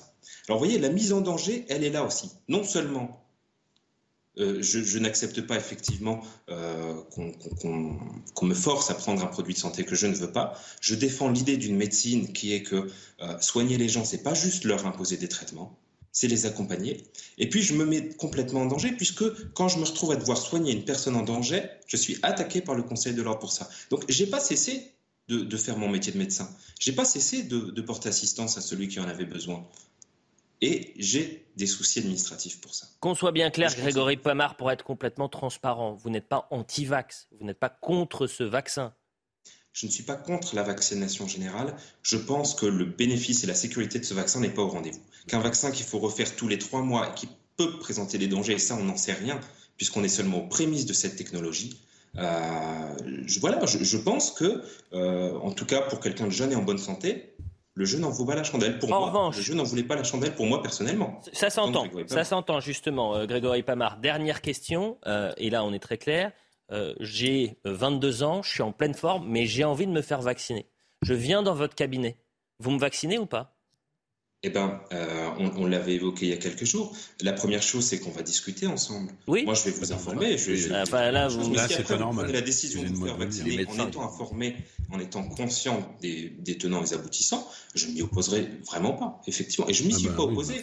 et j'ai des patients qui sont venus me voir au cabinet en me disant, docteur, docteur, euh, on sait que vous étiez pas forcément à fond pour et nous, on est vaccinés. Vous nous en voulez pas? Euh, Évidemment, non. J'ai commencé par les rassurer et leur expliquer qu'ils ont tout à fait la possibilité de faire leur choix. C'est un essentiel de la médecine, ça, de laisser le patient faire son choix. Autre réaction cet après-midi. Merci beaucoup. Vous restez avec nous, Grégory Pamar, donc médecin généraliste, euh, aujourd'hui suspendu euh, parce que non vacciné. Clémentine Autain qui a réagi sur la réintégration des soignants non vaccinés. On l'écoute.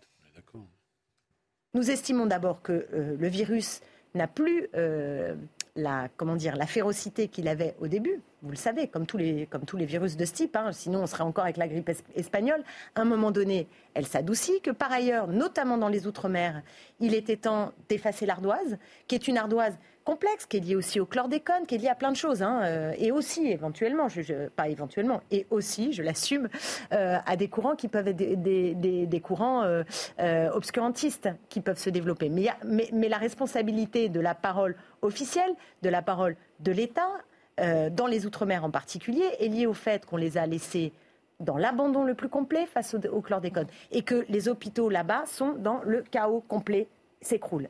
Donc, ne pas entendre que cette proposition est euh, non pas euh, une remise en cause de la vaccination, mais une solution concrète qui ne met pas en danger les patients et qui permet de faire revenir des soignants dans euh, un espace qui en a bien besoin. Un dernier mot sur la réintégration des soignants non vaccinés, Marc Varno, et ensuite on parlera de la stratégie zéro Covid. Je crois que même, même, en matière en matière pénale criminelle, il y a une prescription. Je veux dire, c'est la prescription, elle va être, elle va, durer, elle va être quand pour les médecins non vaccinés? Je crois qu'à un moment, il faut les réintégrer, passer à autre chose. Quoi. Je veux dire, on peut pas éternellement traîner ce sujet.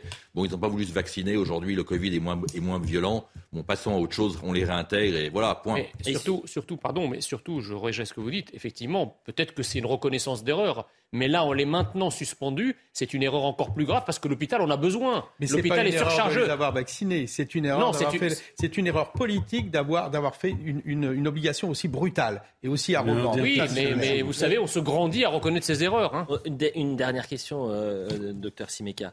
Euh, pourquoi tous les pays en Europe lèvent ah, cette restriction Pourquoi tous les pays en Europe lèvent cette restriction et nous on reste et on maintient là-dessus? Il devrait y avoir consensus.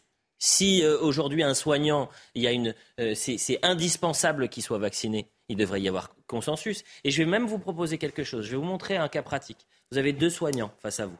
Vous avez le soignant A, triplement vacciné, mais qui n'est jamais testé et qui euh, fait sa vie, va au restaurant, va au cinéma, sort. Vous avez le soignant B, qui est non vacciné, qui est testé quotidiennement et qui porte un masque, comme le soignant A d'ailleurs, mais qui a euh, finalement une activité très sérieuse, c'est-à-dire qu'on va surveiller attentivement, comme le lait sur le feu tous les matins, s'il est négatif, avec lequel on prend le plus de risques. Mais je vous... Ah non, mais répondez là pour le ah, je, je, vous l'ai dit tout à l'heure. Ah j'ai répondu avant que vous me posiez la question. C'est pas un problème de risque c'est pas un problème de risque. Le, risque, il est, il est, il est équivalent. c'est une question de morale. Il, est équivalent. C'est une question de cohérence. quelle, cohérence y a-t-il à, persévérer dans l'erreur D'autre part, ah ben, je ne crois pas que ce soit une question d'erreur. C'est ça, c'est ça le. Le, le... vaccin n'empêche pas la condamnation. en, réalité, en réalité, il y a quand même une chose simple. On se souvient de M. Macron qui hmm. nous a dit Nous sommes en guerre. Nous sommes en guerre. Et bien dans cette guerre-là, il n'y a pas la Russie contre l'Ukraine, il y a un virus. Et il n'y a pas ni vainqueur ni vaincu. Et nous avons un gouvernement et un président de la République, puisqu'il assimile les anti-vax aux gilets jaunes, bref, aux gens qui sont contre lui, qui continue à pointer du doigt ces populations-là, alors que je le dis avec une grande force, euh, quand il y avait des problèmes de personnel pendant ce plan blanc, tous les, je peux dire, les soignants étaient massivement contaminés on allait euh, les envoyer au feu, c'est le cas de le dire, parce que sans blouse, sans avec, sans avec, avec, des gens immunodéprimés qui prenaient le plus grand risque. Et aujourd'hui, quand il y a une guerre, qu'est-ce qui se passe? Eh bien, à un moment donné, il y a une commission justice et réconciliation. Bon. Il y a une paix des braves. Et, quand on est grand, on se grandit à être capable de prononcer la paix des braves. C'est peut-être sur ce thème et cet unique thème que euh, Emmanuel Macron sort de son en même temps où euh, je rappelle cette phrase il compte emmerder les non vaccinés jusqu'au bout et qu'il y a le jusqu'au boutisme. Regardez ce qui se passe parce qu'il ne faut pas non plus euh, considérer qu'on est dans une dictature sanitaire en France. Il faut aussi raison garder. Euh, et regardez ce qui se passe actuellement en Chine, avec des mouvements mais qui sont affolants, avec euh, des, euh, une population qui est en train de se rebeller un peu partout en Chine. Je n'ai pas pu passer parce que je n'avais pas les droits sur les images. Et j'invite les téléspectateurs à regarder. Vous avez un reporter correspondant pour la télé suisse qui va être pris en duplex, qui va raconter ce qui se passe à Shanghai. Et il est obligé d'arrêter son direct en disant, mais attendez, je, je continue les 30 prochaines secondes, je suis avec vous, mais vous allez voir juste après, malheureusement, je dois euh, être euh, interpellé par les policiers chinois et je fonce au commissariat. C'est RTS, la télé suisse. J'invite tous les téléspectateurs à voir cette séquence qui est complètement euh, saisissante et folle. Voyez le sujet de Marine Sabourin sur la stratégie zéro Covid et puis après, on a plein d'autres thèmes jusqu'à un peu plus de 23h40. Ces manifestants brandissent des papiers blancs vierges pour dénoncer la censure exercée dans leur pays. Confinement à outrance, mise en quarantaine systématique des cas contacts dans des camps et tests PCR obligatoires, la politique très stricte du zéro Covid en Chine provoque la colère de la population depuis plusieurs jours à l'égard du gouvernement et des policiers. Sur cette vidéo, par exemple, un homme est arrêté brutalement parce qu'il conteste le régime communiste chinois. Tout le week-end, de nombreux habitants ont rendu hommage aux dix personnes tuées dans l'incendie survenu jeudi à Urukmi, dans la province du Xinjiang. Sur les réseaux sociaux, de nombreux postes accusent les mesures anti-Covid d'avoir aggravé le drame en ralentissant l'arrivée des secours. Des scènes de contestation rares, à l'image de cette autre vidéo, largement diffusée sur les réseaux sociaux où plusieurs dizaines de manifestants somment le président chinois de démissionner. Malgré plusieurs vaccins mis à disposition, les autorités ont fermé une grande partie des écoles, restaurants et lieux touristiques et continuent d'imposer des confinements et des tests PCR quasi quotidiens pour accéder aux lieux publics. L'analyse du docteur d'abord, docteur Simeka, affolante cette stratégie zéro Covid en, Chine et cette rébellion. Hein. Délirante, délirante. D'abord. dit délirante. Oui, oui, c'est, enfin, moi, je ne suis pas le psychanalyste d'aucun président de grand État, mais, mais là, on est quand même dans, quelque chose d'obsessionnel et d'incohérent. Il a forcément autour de lui des médecins, des spécialistes, des biologistes, des virologues, mmh. qui, qui doivent lui expliquer que les virus traversent le béton, que c'est impossible que cette stratégie zéro Covid est vouée de toute façon à l'échec et qu'il va au fur et à mesure se Je rappelle quand même, je rappelle que c'est la Chine qui a lancé la théorie du confinement. Hein. C'est eux les premiers à avoir confiné et tout le monde entier. Le virus lui-même. Oui, mais c'est le monde entier qui a suivi. Mais, pardon, là, là, vous parlez d'incohérence. Ils sont au contraire extrêmement bah cohérents. Ils font la même chose depuis, depuis le voilà, début. Sauf que ça ne marche pas. Oui, bah, ça c'est pas leur ça marche pas. le vaccin. En fait, ce qu'on oublie de dire. Si je peux dire juste un mot. Euh, en réalité, ce qui se passe en Chine, pour moi, est extrêmement intéressant parce que c'est complètement déconnecté du Covid. C'est-à-dire que ce qu'il faut bien ah, comprendre, c'est que le régime chinois s'est construit d'abord économiquement depuis, depuis l'OMC 95 et multiplié son PIB par 16 par l'obéissance militaire et génétique des Chinois. Les Chinois, le milliard 400 millions de Chinois, sont extrêmement obéissants et ça, c'est l'élément fondateur de la Chine d'aujourd'hui. Sauf que ils ont décidé, effectivement, dans leur théorie militariste, de confiner non pas quelques millions, mais 500 millions de Chinois. C'est-à-dire qu'il y a un tiers des Chinois aujourd'hui qui sont confinés. Il n'y a pas d'image, c'est discret, ça ne se voit pas. Sauf, sauf à Zhengzhou, où il y a l'usine de Foxconn, la fameuse avec un million de salariés, c'est celle qu'on voit, qui est l'usine qui fabrique nos iPhones. Et là, effectivement, ils n'ont pas réussi à, contrôler les images. Et ils ont 500 millions de personnes confinées pour 30 000 cas par jour. C'est du délire absolu. Mais par contre, ça va marquer, ça va marquer une date, un marqueur, c'est la première fois que la population se révolte à ce point-là. Que la révolte. Alors déjà, il faudrait venir à l'origine de cette pandémie dont tout le monde sait que c'est pas le pangolin, mais le laboratoire, P4 de Wuhan, d'ailleurs financé par les, États-Unis et la France. Il n'y a pas que les Français, hein, euh, et dont on ne saura jamais, puisqu'il y a eu une commission d'enquête, pas, pas, pas de l'OMS qui est achetée par la Chine, mais par les autorités américaines pour le coup, on ne saura jamais euh, quelle est la vraie origine de ce virus. Euh, est-ce que c'est un virus chimère? Il y avait toute une collection de coronavirus. Non, mais et, donc les Chinois savent très bien à quel point ils sont responsables de cette pandémie mondiale et ils le vivent comme je parle des autorités chinoises. Ils le vivent comme une humiliation suprême. Depuis, on dit est-ce que c'est une dictature euh, sanitaire en Chine?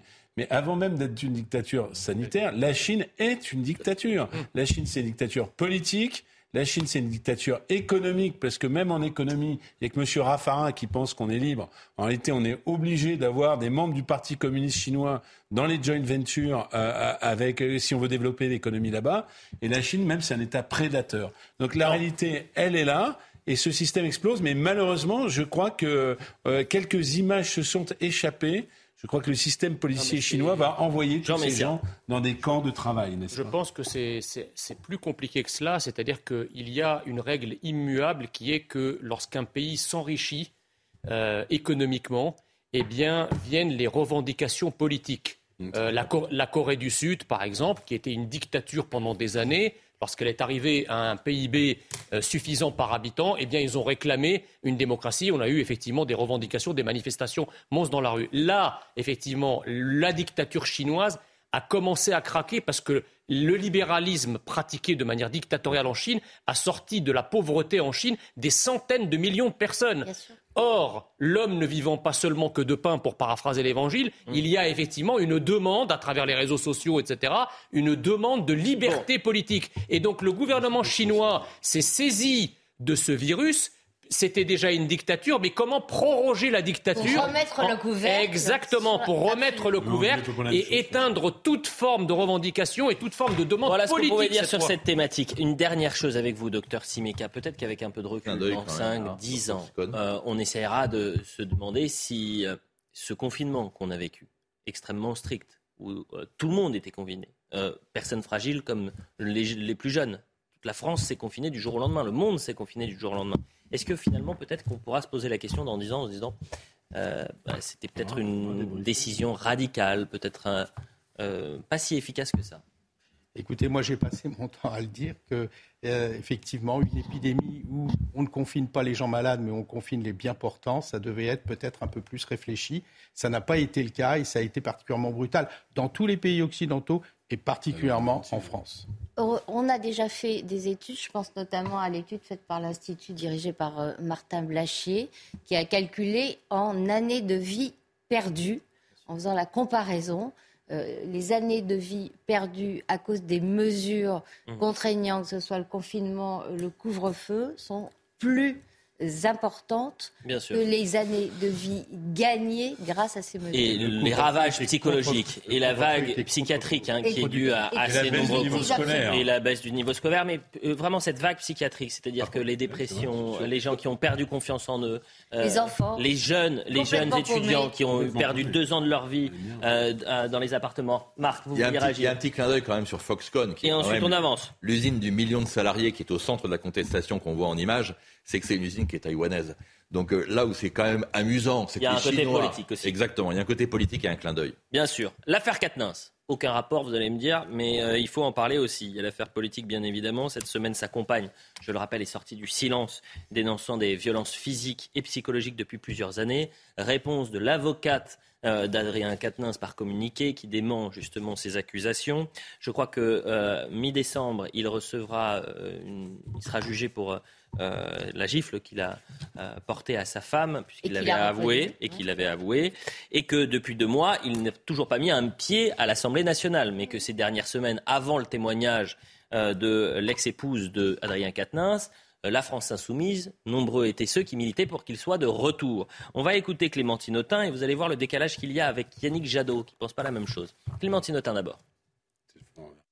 Nous avons pris des positions qui sont des positions fortes puisque dès le début euh, de l'affaire, qui a démarré par euh, un communiqué de presse d'Adrien Quatennens lui-même, et je voudrais quand même signaler que euh, c'est une première, un homme qui reconnaît un fait de violence conjugale, et à partir de ce moment-là, il n'a plus exercé son mandat de coordinateur de notre mouvement et il ne participe plus depuis à nos travaux parlementaires.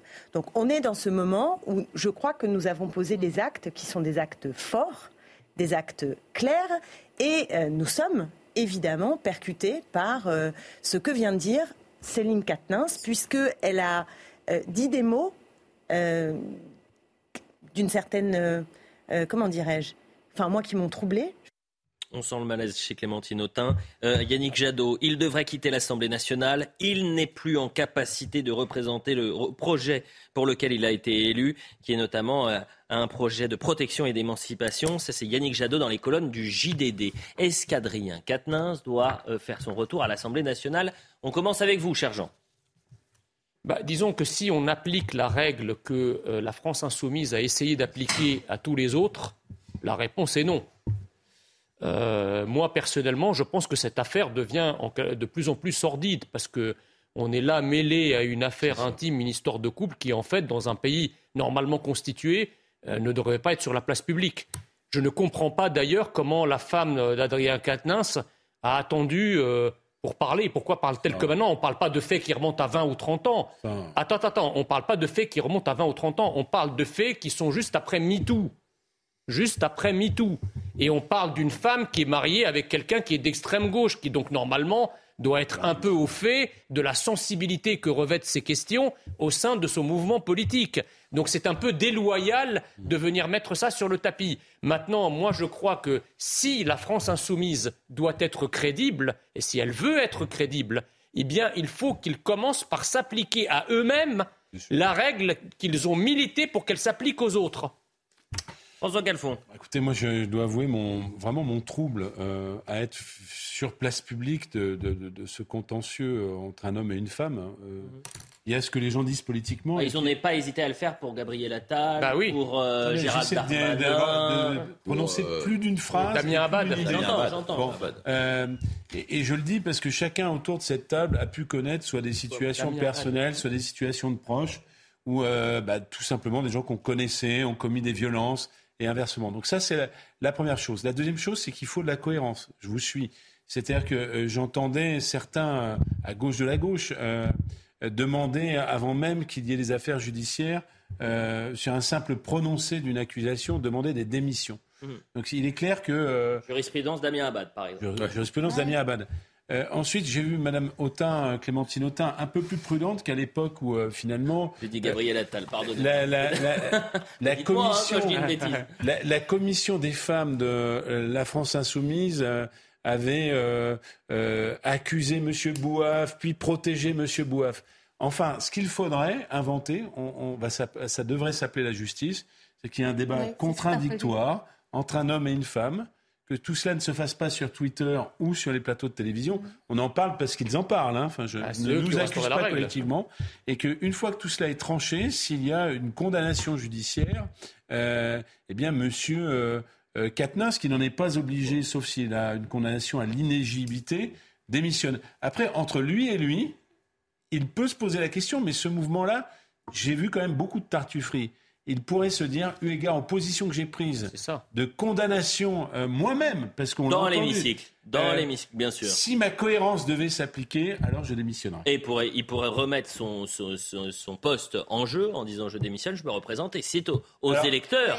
C'est là où vous avez raison, Elliot, c'est-à-dire que la ça peut-être le courage. Il y a une séparation des pouvoirs. Et, et finalement, ceux qui doivent être les, les juges en dernier recours de l'élection, Dès lors qu'il a le droit d'être élu, ce sont les électeurs eux-mêmes. Il peut remettre son mandat devant les électeurs. Judith. Marc Varno, est-ce que finalement la, France insoumise aujourd'hui est en train de symboliser le fait de ce que je dis mais pas ce que je fais bah, euh, Alors, ça c'est perturbant quand même. Ça c'est déjà le cas, mais c'est vrai que ça ouvre plusieurs questions. D'abord, quand Clémentine Autain euh, prend position, est-ce que c'est la rivale politique de Katniss qui parle? Est-ce que c'est la femme? Est-ce que c'est la collègue et députée? Moi, je ne sais plus.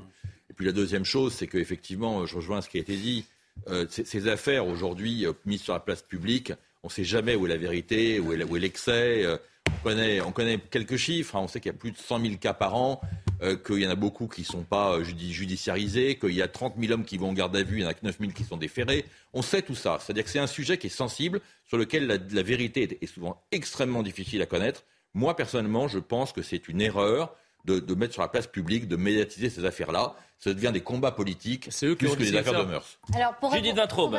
Et ensuite, on a un autre thème sur la dette. Pour répondre à votre question, la seule chose qu'Adrien Castas ne peut pas faire, c'est garder son mandat de député et ne pas travailler comme député.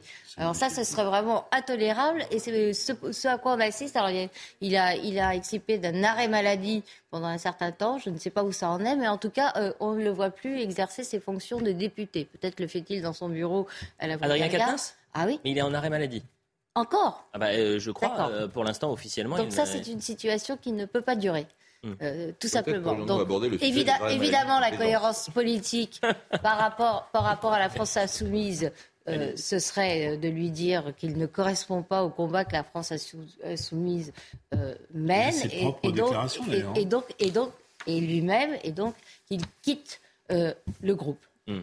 Autre thématique ce soir, la dette. Et ça, c'est formidable. Vraiment, c'est fascinant. Et j'invite tous les téléspectateurs à lire euh, euh, la tribune de Marc Toiti, l'économiste Marc Toiti dans Capital. C'est une information qui est placée complètement sous silence. Complètement. Sous les radars. Complètement. Personne. Non, mais vous dites il y a 15 jours. Personne n'en a parlé. Pardonnez-moi, euh, Marc. Oui, vous l'avez vu. Mais vous en avez parlé sur les plateaux, Marc Varno? Euh, c'était pas le thème. Bah, oui, d'accord. Donc c'est pas le thème. C'est de la faute des médias. C'est la faute des médias. Le Fonds monétaire international a mis un avertissement, non pas à la Grèce, non pas à l'Italie, à l'Espagne, mais à la France. Bah Marc Toiti, voilà ce qu'il dit. Il faut dire qu'après le quoi qu'il en coûte de 2020 à 2021, puis le bouclier tarifaire de 2022, la dette publique française a explosé de près de 550 milliards d'euros, et ce alors que la France est en train de replonger en récession et doit faire face à une inflation de plus en plus forte.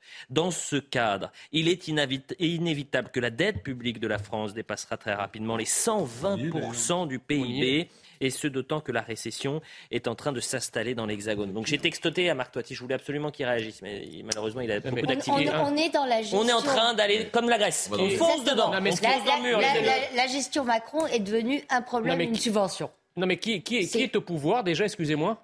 Marc, Marc Varno? Non, qui est de pouvoir C'est Marc C'est pas le... Ah non, c'est pas Marc euh, Emmanuel C'est pas le Mozart de la finance. ah, Si, c'est le Mozart de... je sais pas, le, Mozart de la finance et ses troupes nous avaient expliqué qu'on arriverait à cette situation-là hmm. si euh, Marine Le Pen ou Éric Zemmour avaient été élus. Hmm. Or, là, on, a, on est à cette situation-là avec lui. Et les médias, qui ont, les médias qui ont soutenu cette, cette, cette, cette histoire euh, complètement rocambolesque ne, ne sont pas au rendez-vous. Non, mais sur le fond, si je puis me permettre. Oui, mais spécialiste en économie, chef d'entreprise, on a du lourd ce soir sur le tableau pour, si je puis, si je me permettre, Il y a effectivement une dérive des finances publiques qui va être d'autant plus importante qu'on va avoir un taux d'intérêt de la dette qui dépasse largement le taux de croissance. Oui, alors à cette condition-là. Je vous interdis, par, contre, s'il vous plaît, vous vulgarisez au maximum. Bah, le bah, poids de la dette sera le taux, plus élevé qu'on doit la rembourser plus cher. Ce qu'on rembourse en termes d'intérêt de la dette sur la dette publique tous les mois, va être beaucoup plus important que le, taux de création de richesse de l'économie par mois. Et donc effectivement, quand le taux d'intérêt de la dette dépasse le taux de croissance, on rentre dans ce qu'on appelle l'insoutenabilité de la dette publique. Ce soir, euh, Jean Messia, et je le dis à tout le monde, est-ce que la France peut vivre le même scénario que la Grèce C'est ça qu'on doit se poser comme question. Est-ce que la France, le déclin français, c'est aussi le déclin de son économie et que la France, avec des dettes publiques abyssales, est aux abois? Marc Varnaud, le chef d'entreprise, vous avez peur ou pas? Non, c'est-à-dire que ce qui, effectivement, Jean, Jean Messier a touché du, doigt euh, le, vrai souci. D'abord, qu'est-ce qu'a dit le FMI hein? Je crois que le, FMI dit voilà, euh, il faut que la France réduise tout de suite de 4% du, PIB la dépense publique. Ça veut dire quoi? Ça veut dire que la France, dernier pays de l'OCDE, a fait aucune réforme de ses, de ses dépenses publiques. Il doit, la France doit aujourd'hui faire des réformes de, son, de, ses, dépenses publiques. Pourquoi? Parce qu'aujourd'hui, la France dépense beaucoup trop d'argent mmh. et la France est le seul pays à pas réformer. On est le seul pays aujourd'hui qui a une dette qui augmente. On a deux fois la dette de l'Allemagne et on va être le dernier pays d'Europe à, redescendre à 3% de, déficit. On a deux réformes que le FMI nous dit qu'on doit faire. C'est les retraites et l'assurance chômage. Pourquoi? Parce que c'est les deux seules réformes qui permettent d'économiser beaucoup d'argent. Deuxième chose que nous dit le FMI, c'est qu'on a aujourd'hui un million de fonctionnaires en trop 1 million de fonctionnaires en trop. Mais ça fait 20 ans qu'on a mis oui, fonctionnaires en trop. Dans les bureaux. Dans les bureaux. Dans les bureaux. Non, non, non. Ah, dans la fonction territoriale surtout. En France, on a la chance d'avoir le double record, celui d'avoir à la fois 6 millions de fonctionnaires, mais de ne pas en avoir assez là où il en faut, et beaucoup trop là où il en faut, où il en faut pas. François Calfon. S'il y avait que, ce chiffre, bah, faut peut-être que la parole circule. Ah S'il y avait, s'il y avait que ce chiffre-là, qui qui est tout à fait inquiétant, et ça a été dit tout à l'heure, on nous l'a présenté l'ancien banquier d'affaires, l'homme de la raison économique, l'homme de l'expertise, pardon, mais euh, euh, des, trois derniers présidents de la République, personne n'avait explosé les compteurs comme ça. Et un deuxième chiffre qui, pour moi, est encore plus inquiétant. La dette, elle augmente depuis 20 ans. Hein. Et pas, bah, pas, à ce point-là. Pas, pas, avec, pas avec cette raideur-là. Bon, après, ils vont vous dire il y avait une crise sanitaire, me ah oui, oui, mais enfin bon. Le quoi qu'il en coûte, le quoi qu'il en coûte. Il y a un deuxième chiffre qui est encore plus inquiétant, c'est qu'on dépense comme des fous. On baisse les impôts des entreprises et vous avez 120 milliards de déficit du commerce extérieur. Hmm. C'est-à-dire c'est du jamais hmm, vu. C'est du jamais vu. C'est-à-dire que, comme disait en son temps Pierre Mauroy en 83, euh, non, tous les clignotants ne sont pas au vert, tous les clignotants passent au rouge avec un, euh, des réductions d'impôts. Alors pardon de le dire, c'est là où je serais un peu peut-être hétérodoxe. Il faut quand même que, ah, puisque vous parlez puisque vous parlez des, du quoi qu'il en coûte, il y a quand même des gagnants de la crise. Hein. Euh, quand vous avez CMH... Ah, les super profiteurs. Mais ça existe. Bien ça sûr, existe. Mais pas, quand vous avez CMH et CGM, qui est une entreprise de conteneurs, n'est-ce pas, et, de logistique qui passe d'une année de 1,6 milliard de profit à 16 milliards, hmm. tout ça parce qu'il y a une inflation sur euh, le transport maritime. bah oui, il faut socialiser ces super profits de crise. le, point sur l'information, 23h30, les amis. non, mais ce sont des, ce sont des, des, micros-exemples. CGA, CGM. 10 milliards, CGA, CGM. Non, mais c'est comme quand on parle des chefs d'entreprise et ensuite Bernard Arnault. C'est-à-dire que ça n'a aucun rapport avec l'hyper-majorité. CGA, CGM est un exemple, est un contre-exemple particulier. C'est la seule société qui est comme ça. la réalité, c'est que la baisse des impôts des entreprises en France a, été extrêmement faible par rapport aux besoins des entreprises. Les entreprises françaises sont toujours en situation de sous-rentabilité par rapport aux entreprises européennes et que la fiscalité des entreprises en France devrait être totalement revue. Ça, c'est la réalité. Le point sur l'information, 23h30 avec Mathieu Devez. Il n'est pas en crise, Mathieu.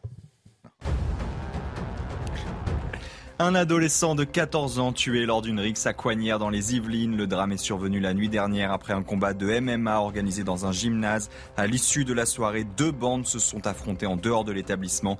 Et cet après-midi, un jeune de 16 ans s'est présenté au commissariat d'Argenteuil où il a déclaré être l'auteur du meurtre. Il a été placé en garde à vue. Le nombre de détenus en France atteint un record absolu au mois de novembre, une hausse de 4,3% en un an. 72 809 personnes derrière les barreaux pour 60 680 98 places opérationnelles, soit une densité carcérale de 120%. Le précédent record avait été enregistré en mars 2020 à la veille du premier confinement. La révolte contre la politique zéro Covid se propage en Chine. Des centaines de personnes sont descendues dans les rues à Pékin, Shanghai, Wuhan et dans d'autres villes du pays. Elles protestent contre les confinements à outrance, une rare démonstration d'hostilité envers le régime du président Xi Jinping et sa politique zéro Covid pratiquée depuis près de trois ans de finances publiques. Voilà pour le point sur l'information. On va parler de, des écoles à présent, hein euh, parce que les petites communes, face à l'explosion de la facture énergétique, eh bien, sont obligées parfois de fermer les écoles. Bah c'est terrifiant. C'est-à-dire qu'on est en train de mettre de côté l'éducation, l'éducation de nos enfants, euh, plutôt pour faire des, économies d'énergie. À Saint-Pierre du Perret dans l'Essonne, elle a été multipliée par 5 cette facture énergétique et le résultat est terrible puisque le maire doit résoudre et se résoudre à fermer l'un des cinq groupes scolaires de la ville. Il accueillait pas moins de 300 élèves qui vont devoir être dispatchés dans les autres établissements à la rentrée 2023. La décision a provoqué évidemment les mois des habitants du quartier. Vous allez voir ce reportage de Léo Marcheguet, euh, Florian Paume, et le récit est, signé Aminat Dem. Euh, ce qui est fou, hein, c'est ce que je vous dis. Vous imaginez cette génération Ils auront vécu le confinement, pendant euh, plus de six mois. Et ils vont vivre désormais du jour au lendemain, enfin en quelques mois, ils étaient dans, un, dans une école, on leur dit vous allez ailleurs, parce qu'on doit faire des économies d'argent. Regardez le sujet. Pour les 300 élèves de cette école élémentaire, c'est la douche froide. Dès la rentrée prochaine, ils seront dispatchés dans les quatre autres établissements de la ville. Une mesure d'économie totalement injuste pour les parents. Aujourd'hui, on est en train de nous retirer un établissement qu'on aime, un équilibre que nos enfants ont déjà. On ne devrait pas toucher à l'éducation. On nous méprise en tant que parents, en tant qu'enseignants, en tant qu'habitants de Saint-Pierre et puis en tant que citoyens français. En cause la flambée des prix de l'énergie. En deux ans, la facture des bâtiments publics de la commune a été multipliée par 5. Pour le maire, il faut faire un choix. Les écoles de la ville sous-utilisées doivent être optimisées. Moi, je dois trouver des solutions pour trouver l'argent pour payer mes factures. Alors, euh, ça, c'est une des solutions, parce qu'il y, a tout un ensemble de choses. Hein. On va faire moins de tontes sur les espaces verts. Enfin, je ne peux pas, moi, chauffer euh, des salles vides. Euh, on va tous avoir froid cet hiver chez nous à 19 degrés. je ne peux pas d'à côté avoir des salles vides que je vais chauffer à, 19 degrés ou plus. De son côté, le bâtiment existant sera transformé pour accueillir les associations et les centres de loisirs de la commune. Alors, quelle réaction Marc Varno d'abord et ensuite Judith. Écoutez, il y a plusieurs façons de voir les choses. D'abord, la première, c'est que si effectivement il y a des classes qui sont sous-utilisées, moi je vois pas où est le problème qu'il les ferme. Au contraire, il a dû les fermer euh, avant la crise énergétique. Si maintenant euh, c'est parce que sa facture est multipliée par 5 qu'il ferme ses, classes, première question que j'ai envie de poser, c'est comment se fait-il que sa, facture soit multipliée par 5 Je veux dire, quelque chose qui, qui, m'échappe. Mais au-delà de ça, c'est sûr que le, le vrai souci aujourd'hui, c'est encore une fois, euh, pardonnez-moi, mais mais, EDF, hein, cette fameuse entreprise qui a réussi à créer une, crise énergétique dans un pays qui devait être indépendant en termes, d'électricité nucléaire, et on se retrouve dans une situation qui est absolument ubuesque. Mais c'est la faute euh, d'EDF ou c'est la faute d'un certain François Hollande et ensuite d'Emmanuel Macron C'est la faute, c'est la, la faute de, de, de 10 ans de tergiversation et de remise en cause d'un outil, outil merveilleux qui s'appelait EDF et, de la qui a été surendetté qui a été surendetté à telle enseigne qu'on a eu le nationaliser au mois de juillet dernier, qui est incapable de, de, de, de, soutenir sa dette de 65 milliards et qui a devant elle aujourd'hui 150 milliards à investir alors qu'elle n'a pas un euro pour pouvoir nous fournir demain. enfin, on leur demande, pardon, mais enfin, je veux dire, euh, la barque d'EDF est trop chargée. Une réglementation européenne leur demande de vendre à perte à leurs concurrents de l'énergie. Et ensuite, le prix de référence de l'énergie qu'on paye euh, pour l'électricité est calculé sur le prix de l'énergie allemande. à un moment donné, si vous faites vous une course, puisqu'on nous demande, on nous demande de vulgariser. Si vous prenez, vous êtes à Longchamp, vous faites une course et vous mettez des, des, lingots de plomb dans les sacoches d'un cheval, il ne peut pas avancer. et c'est exactement ce qui se passe pour EDF. Très belle métaphore. Vous avez raison, mais la deuxième chose, Bruno Le Maire, la deuxième chose, sortir du la deuxième européen. chose, la deuxième chose, là où je vous suis, c'est qu'un maire n'a pas à interrompre le cycle des enfants euh, au milieu d'une année scolaire. Il faut gouverner, c'est prévoir, et il n'a pas à le faire. Enfin, sur la question des collectivités locales, pardon, mais quand on baisse ce qui peut être une bonne mesure. Je ne critique pas sur le fond les impôts de production des entreprises qui vont aux collectivités locales et que, encore une fois, l'État ne compense pas euh, les pertes fiscales, eh bien, aujourd'hui, toutes les collectivités locales se voient amputer de 20 à 25% de leur budget, ce qui est considérable. J'invite tous les téléspectateurs à lire le magazine Challenge. Cette semaine, il y avait tout un dossier sur EDF. Bah Et euh, euh, comment aujourd'hui on, a tué cette entreprise. Mais bien sûr, comment euh, les politiques, les gouvernants ont saccagé EDF. Oui, c'est une autre façon de dire que en fait, le problème de la facture énergétique en France est en grande partie dû à des erreurs politiques ou à de la démagogie politique. C'est politique. Alors arrêtons. Non, mais même c'est politique, c'est politique aussi. Ah, arrêtons de dire ça. Euh, quand même, dans le sujet, euh, votre maire explique que les, les classes étaient en sous-effectif, les écoles étaient en sous-effectif. Les collectivités locales, si on veut pour euh, raccorder avec le sujet précédent, euh, faire en sorte que la dette euh, française n'arrête pas, arrête d'accélérer. Il faut que les collectivités locales aussi fasse un effort. Je suis. Je... Hein. Non, non, non. Elle, il plus de dotation. Non, non, pas. regardez Paris.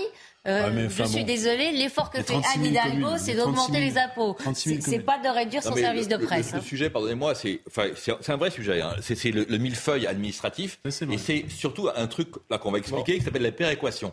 C'est-à-dire que l'État, en réalité, récolte l'argent pour les collectivités locales et ensuite leur redistribue. Et là où vous avez raison, elle leur en redistribue toujours de moins en moins. C'est pour ça que C'est comme ça que Macron a payé ses baisses d'impôts par les collectivités locales. Sont très rares à faire des efforts de rationalisation de leur gestion. Certaines en font.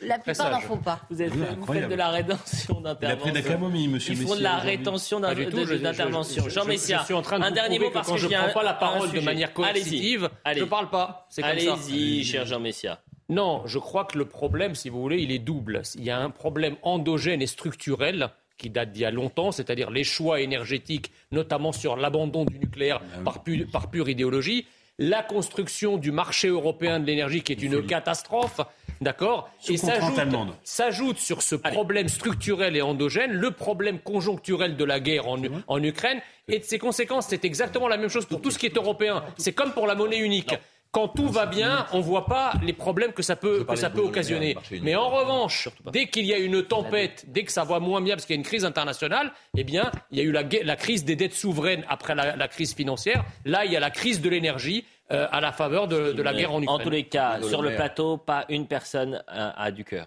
C'est-à-dire que vous parlez argent, argent, argent, vous, pas, pas, une personne pense aux enfants. Moi, j'ai pensé aux enfants. Vous n'avez pas pensé aux enfants. Vous n'avez pas cœur. Place. On ne change pas des enfants docteur en cours d'année scolaire. Docteur, excusez-moi, vous avez vu ces hommes et femmes au cœur de pierre. On a parlé du marché européen. Non, non, mais Bruno Le Maire, non merci. Je n'ai pensé qu'aux enfants, mais ça m'a coincé la voix. Mais je sais. Bah écoutez, heureusement que vous êtes là, cher Bruno Le Maire, vous avez... Autre thématique. Et là, euh, on terminera avec ce sujet qui est extrêmement lourd. Et la situation dans les Yvelines est gravissime parce que c'est phénomène se répète. Un nouveau drame dans les Yvelines, un adolescent de 14 ans 14 ans, a été tué à coups de, marteau, conséquence dramatique euh, d'une rixe entre bandes. Voyez le sujet de Célia Judas et on en parle juste après. C'est devant ce gymnase de Coignères qu'éclate cette nuit vers minuit une rixe entre deux bandes rivales. D'un côté, celle du quartier des marchands de Coignères, de l'autre, celle du quartier des friches de Morpin, deux villes voisines situées à une quinzaine de kilomètres de Versailles. Le drame s'est produit à la suite d'un gala d'arts martiaux mixtes qui se tenait dans le petit gymnase de la ville et auquel assistaient 300 personnes dont la victime et son père, tous deux présents à cet événement familial. L'auteur présumé des coups aurait été enfermé dans le gymnase du Moulin à Vent par des témoins de la scène, avant que celui-ci ne parvienne à s'échapper par la fenêtre. À Coignères, ville à la réputation plutôt tranquille malgré quelques quartiers sensibles, difficile de réaliser. C'est une situation qui est, dramatique, c'est l'horreur absolue. On est tous euh, ici à Coignères euh, choqués par cet événement. D'après la police, les coups portés à la tête de la victime pourraient avoir été assénés à l'aide d'un marteau. Malgré les tentatives de réanimation des secours, l'adolescent est décédé cette nuit vers 1h du matin.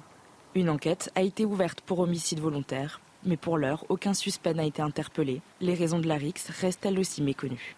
Ce qui est terrifiant, euh, François Calfon, c'est que les semaines passent. Alors ça peut être dans les Yvelines, c'est aussi dans Essonne. Euh, et vous avez des enfants de 14 ans aujourd'hui euh, qui, meurent dans des, dans des guerres de gangs quasiment. Mais c'est choquant parce que ça vient à peu près dans n'importe quel quartier. Moi je connais bien, je le salue d'ailleurs, Monsieur Fischer, le maire de Coignères, qui est, une ville plutôt calme, hein, c'est ce que je disais, aux confins de l'île de France. Euh, il y a même une partie très forestière, très boisée. Et puis vous avez comme ça ces espèces de conflits absolument incompréhensible en réalité euh, entre des quartiers euh, rivaux. Mmh. Hein, et, ça s'est passé dans le 19e arrondissement l'autre jour. Hein, euh, Bien sûr. on a tous connu, moi étant plus jeune, j'ai connu voilà, des rivalités, mais ça pouvait frotter un peu. Et jamais personne n'aurait pensé à ôter la vie, pour ne pas dire autre chose, entre -temps, à quelqu'un de, c'est ça, c'est l'immigration. Entre temps, il y a eu le remplacement. Ben oui. Ah, voilà, c'est ça. Ben oui. Bon, mais en tout cas... vous l'avez dit vous-même. C'est-à-dire que dans, vous et moi, lorsque nous étions jeunes, il y avait effectivement des bagarres, des choses comme ça. Mais l'idée, c'était pas. Bah oui, mais l'idée, c'était pas de tuer. C'était, ça n'arrivait pas toutes les semaines, d'accord? Là, on a changé de mode. D'ailleurs, je serais très étonné de connaître le profil des agresseurs. Un jeune de 16 ans a été placé en garde à vue. J'ai pas le. Ben voilà, parce que si vous voulez, ces bandeaux qui se succèdent de manière très neutre en disant un jeune par-ci, un jeune par-là, des jeunes. Tout ça, c'est une terminologie, une sémantique très neutre qui ne dit rien sur la situation du pays. Or, on sait très bien que derrière tous ces, tous ces bandeaux très neutres, il y a des réalités qui sont à 95% ou 99% les mêmes. Ce sont des bandes issues de certaines immigrations qui s'attaquent sur fond parfois de trafic de drogue, assez souvent d'ailleurs, ou non, ou non. parfois c'est assez. J'ai bien connu dans une collectivité où j'étais. Voilà, c'est ça. C'est des motifs parfois pathétiques. Si hein. vous êtes en Il y a un jeune qui passe dans, le quartier d'un autre, un mauvais regard, les choses oui, oui, mais c'est pareil, mais c'est toujours les mêmes profils. Si vous êtes en train de me dire qu'effectivement, naguère, il y a 50 ans, on avait des gens et des jeunes qui C'est vrai, on n'a jamais prétendu qu'il n'y avait pas, en dehors de l'immigration, de phénomènes nationaux de délinquance et de criminalité mais, l'idée, c'est que cette immigration aggrave la criminalité. Si, je peux juste, et le docteur Simeka. Je peux juste dire un mot. Je crois qu'on est systématiquement, toutes les semaines, face à ce type d'actes ignobles, et on a toujours en face ces fameuses 120 000 peines de prison qui ne sont jamais effectuées, ces fameux 200 000, 200 000 individus qui ont 30 cas au casier, cette fameuse impunité des mineurs. Je crois qu'on peut, on peut dire tout ce qu'on veut, tant qu'on n'aura pas une solution forte et ferme pour traiter ça, eh ben on continuera à avoir des gens qui, de la petite délinquance, vont vers le crime. Et malheureusement, les effets de bande de quartier, et on le voit à chaque fois, sont une école, sont une école non pas de la vie, mais sont une école de la délinquance qui finissent par des meurtres. Ça s'entend. Docteur Simeka. Écoutez, enfin, moi, juste un témoignage, je ne suis pas expert sur le sujet, mais j'ai passé mon enfance. Euh, dans, dans, le 9-3, Bobigny, cité de l'Abreuvoir, pour ceux qui nous regardent, euh, bah, il n'y avait pas de mort. Hein, ça chauffait un petit peu. Et il y avait beaucoup d'immigration déjà à l'époque. Moi-même, mes parents étaient des immigrés italiens. C'était, mais il y avait beaucoup d'immigration d'Afrique du Nord, beaucoup d'immigration maghrébine, et il n'y avait pas de mort. Donc je pense que les explications, elles doivent quand même être un petit peu ailleurs. Et il y a une évolution effectivement de la société, de la violence, la, violence. et ça se sent, ça se sent au quotidien dans notre pratique clinique. Mais votre, côté, c'est terminé. Votre temps, l'immigration s'assimilait, docteur. It's over cher Jean Messia. Et euh, évidemment, euh, c'est terrible dans ces cas-là parce que vous avez donc un ado de 14 ans qui est tué et vous avez euh, sa famille. donc voilà, c'est un drame familial, un drame pour toute une, une région et pour la société, bien sûr. c'est toujours difficile, en plus de terminer sur une actualité aussi lourde, une émission et un week-end qui s'est aussi bien passé. Et pour l'émission, je tenais à tous vous remercier parce que c'était un plaisir d'être avec vous. Merci. Vous avez vu, on a réussi à balayer quasiment toute l'actualité. Je crois qu'on a fait 10 thèmes en l'espace d'une heure et demie. C'est impressionnant, c'est une, sorte de performance sportive. Bah, bah, c'est vous les, bah, c'est vous les, ah, les, sportifs. Hein. C'est vous les sportifs de, de haut niveau. Et euh, d'ailleurs, puisqu'on parle de sportifs de haut niveau, je voudrais qu'on finisse sur une image un peu plus sympa. Bah oui. euh, cette émission, vous allez voir la joie des joueurs de l'équipe de France dans le vestiaire après la victoire contre le Danemark. Je vous rappelle que nous sommes qualifiés pour les huitièmes de finale. Bravo. Et ça parle boycott, ça paraît boycott, mais on est chauvin, nous.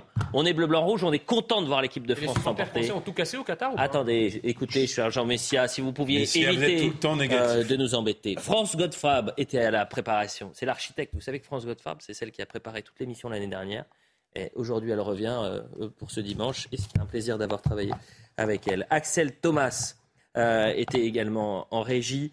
Jean-Luc Lombard, Philippe Saillant, Rodrigue Le Prado. Et on salue d'ailleurs France, sa petite, elle, elle marche elle était toute heureuse en régie. Donc bravo à voilà, un geste d'espoir. Bravo France, bravo à la France. Puisqu'on a parlé de France, on va regarder ces images dans le vestiaire. On se retrouve le week-end prochain. Voilà, on pourrait faire la même chose hein, sur le plateau. ah, Jean Messia, regardez comme vous êtes heureux. Là, c'est ah, joli. C'est beau, c'est la France qui gagne. Bravo. Allez les bleus. Magnifique. Allez les bleus. On casse pas le plateau. Hein. On fait pas la même chose sur le plateau. À, à la semaine. Even when we're on a budget, we still deserve nice things. Quince is a place to scoop up stunning high-end goods for 50 to 80% less than similar brands. They have buttery soft cashmere sweaters starting at $50, luxurious Italian leather bags, and so much more. Plus, Quince only works with factories that use safe, ethical, and responsible manufacturing. Get the high-end goods you'll love without the high price tag with Quince. Go to quince.com/style for free shipping and 365-day returns.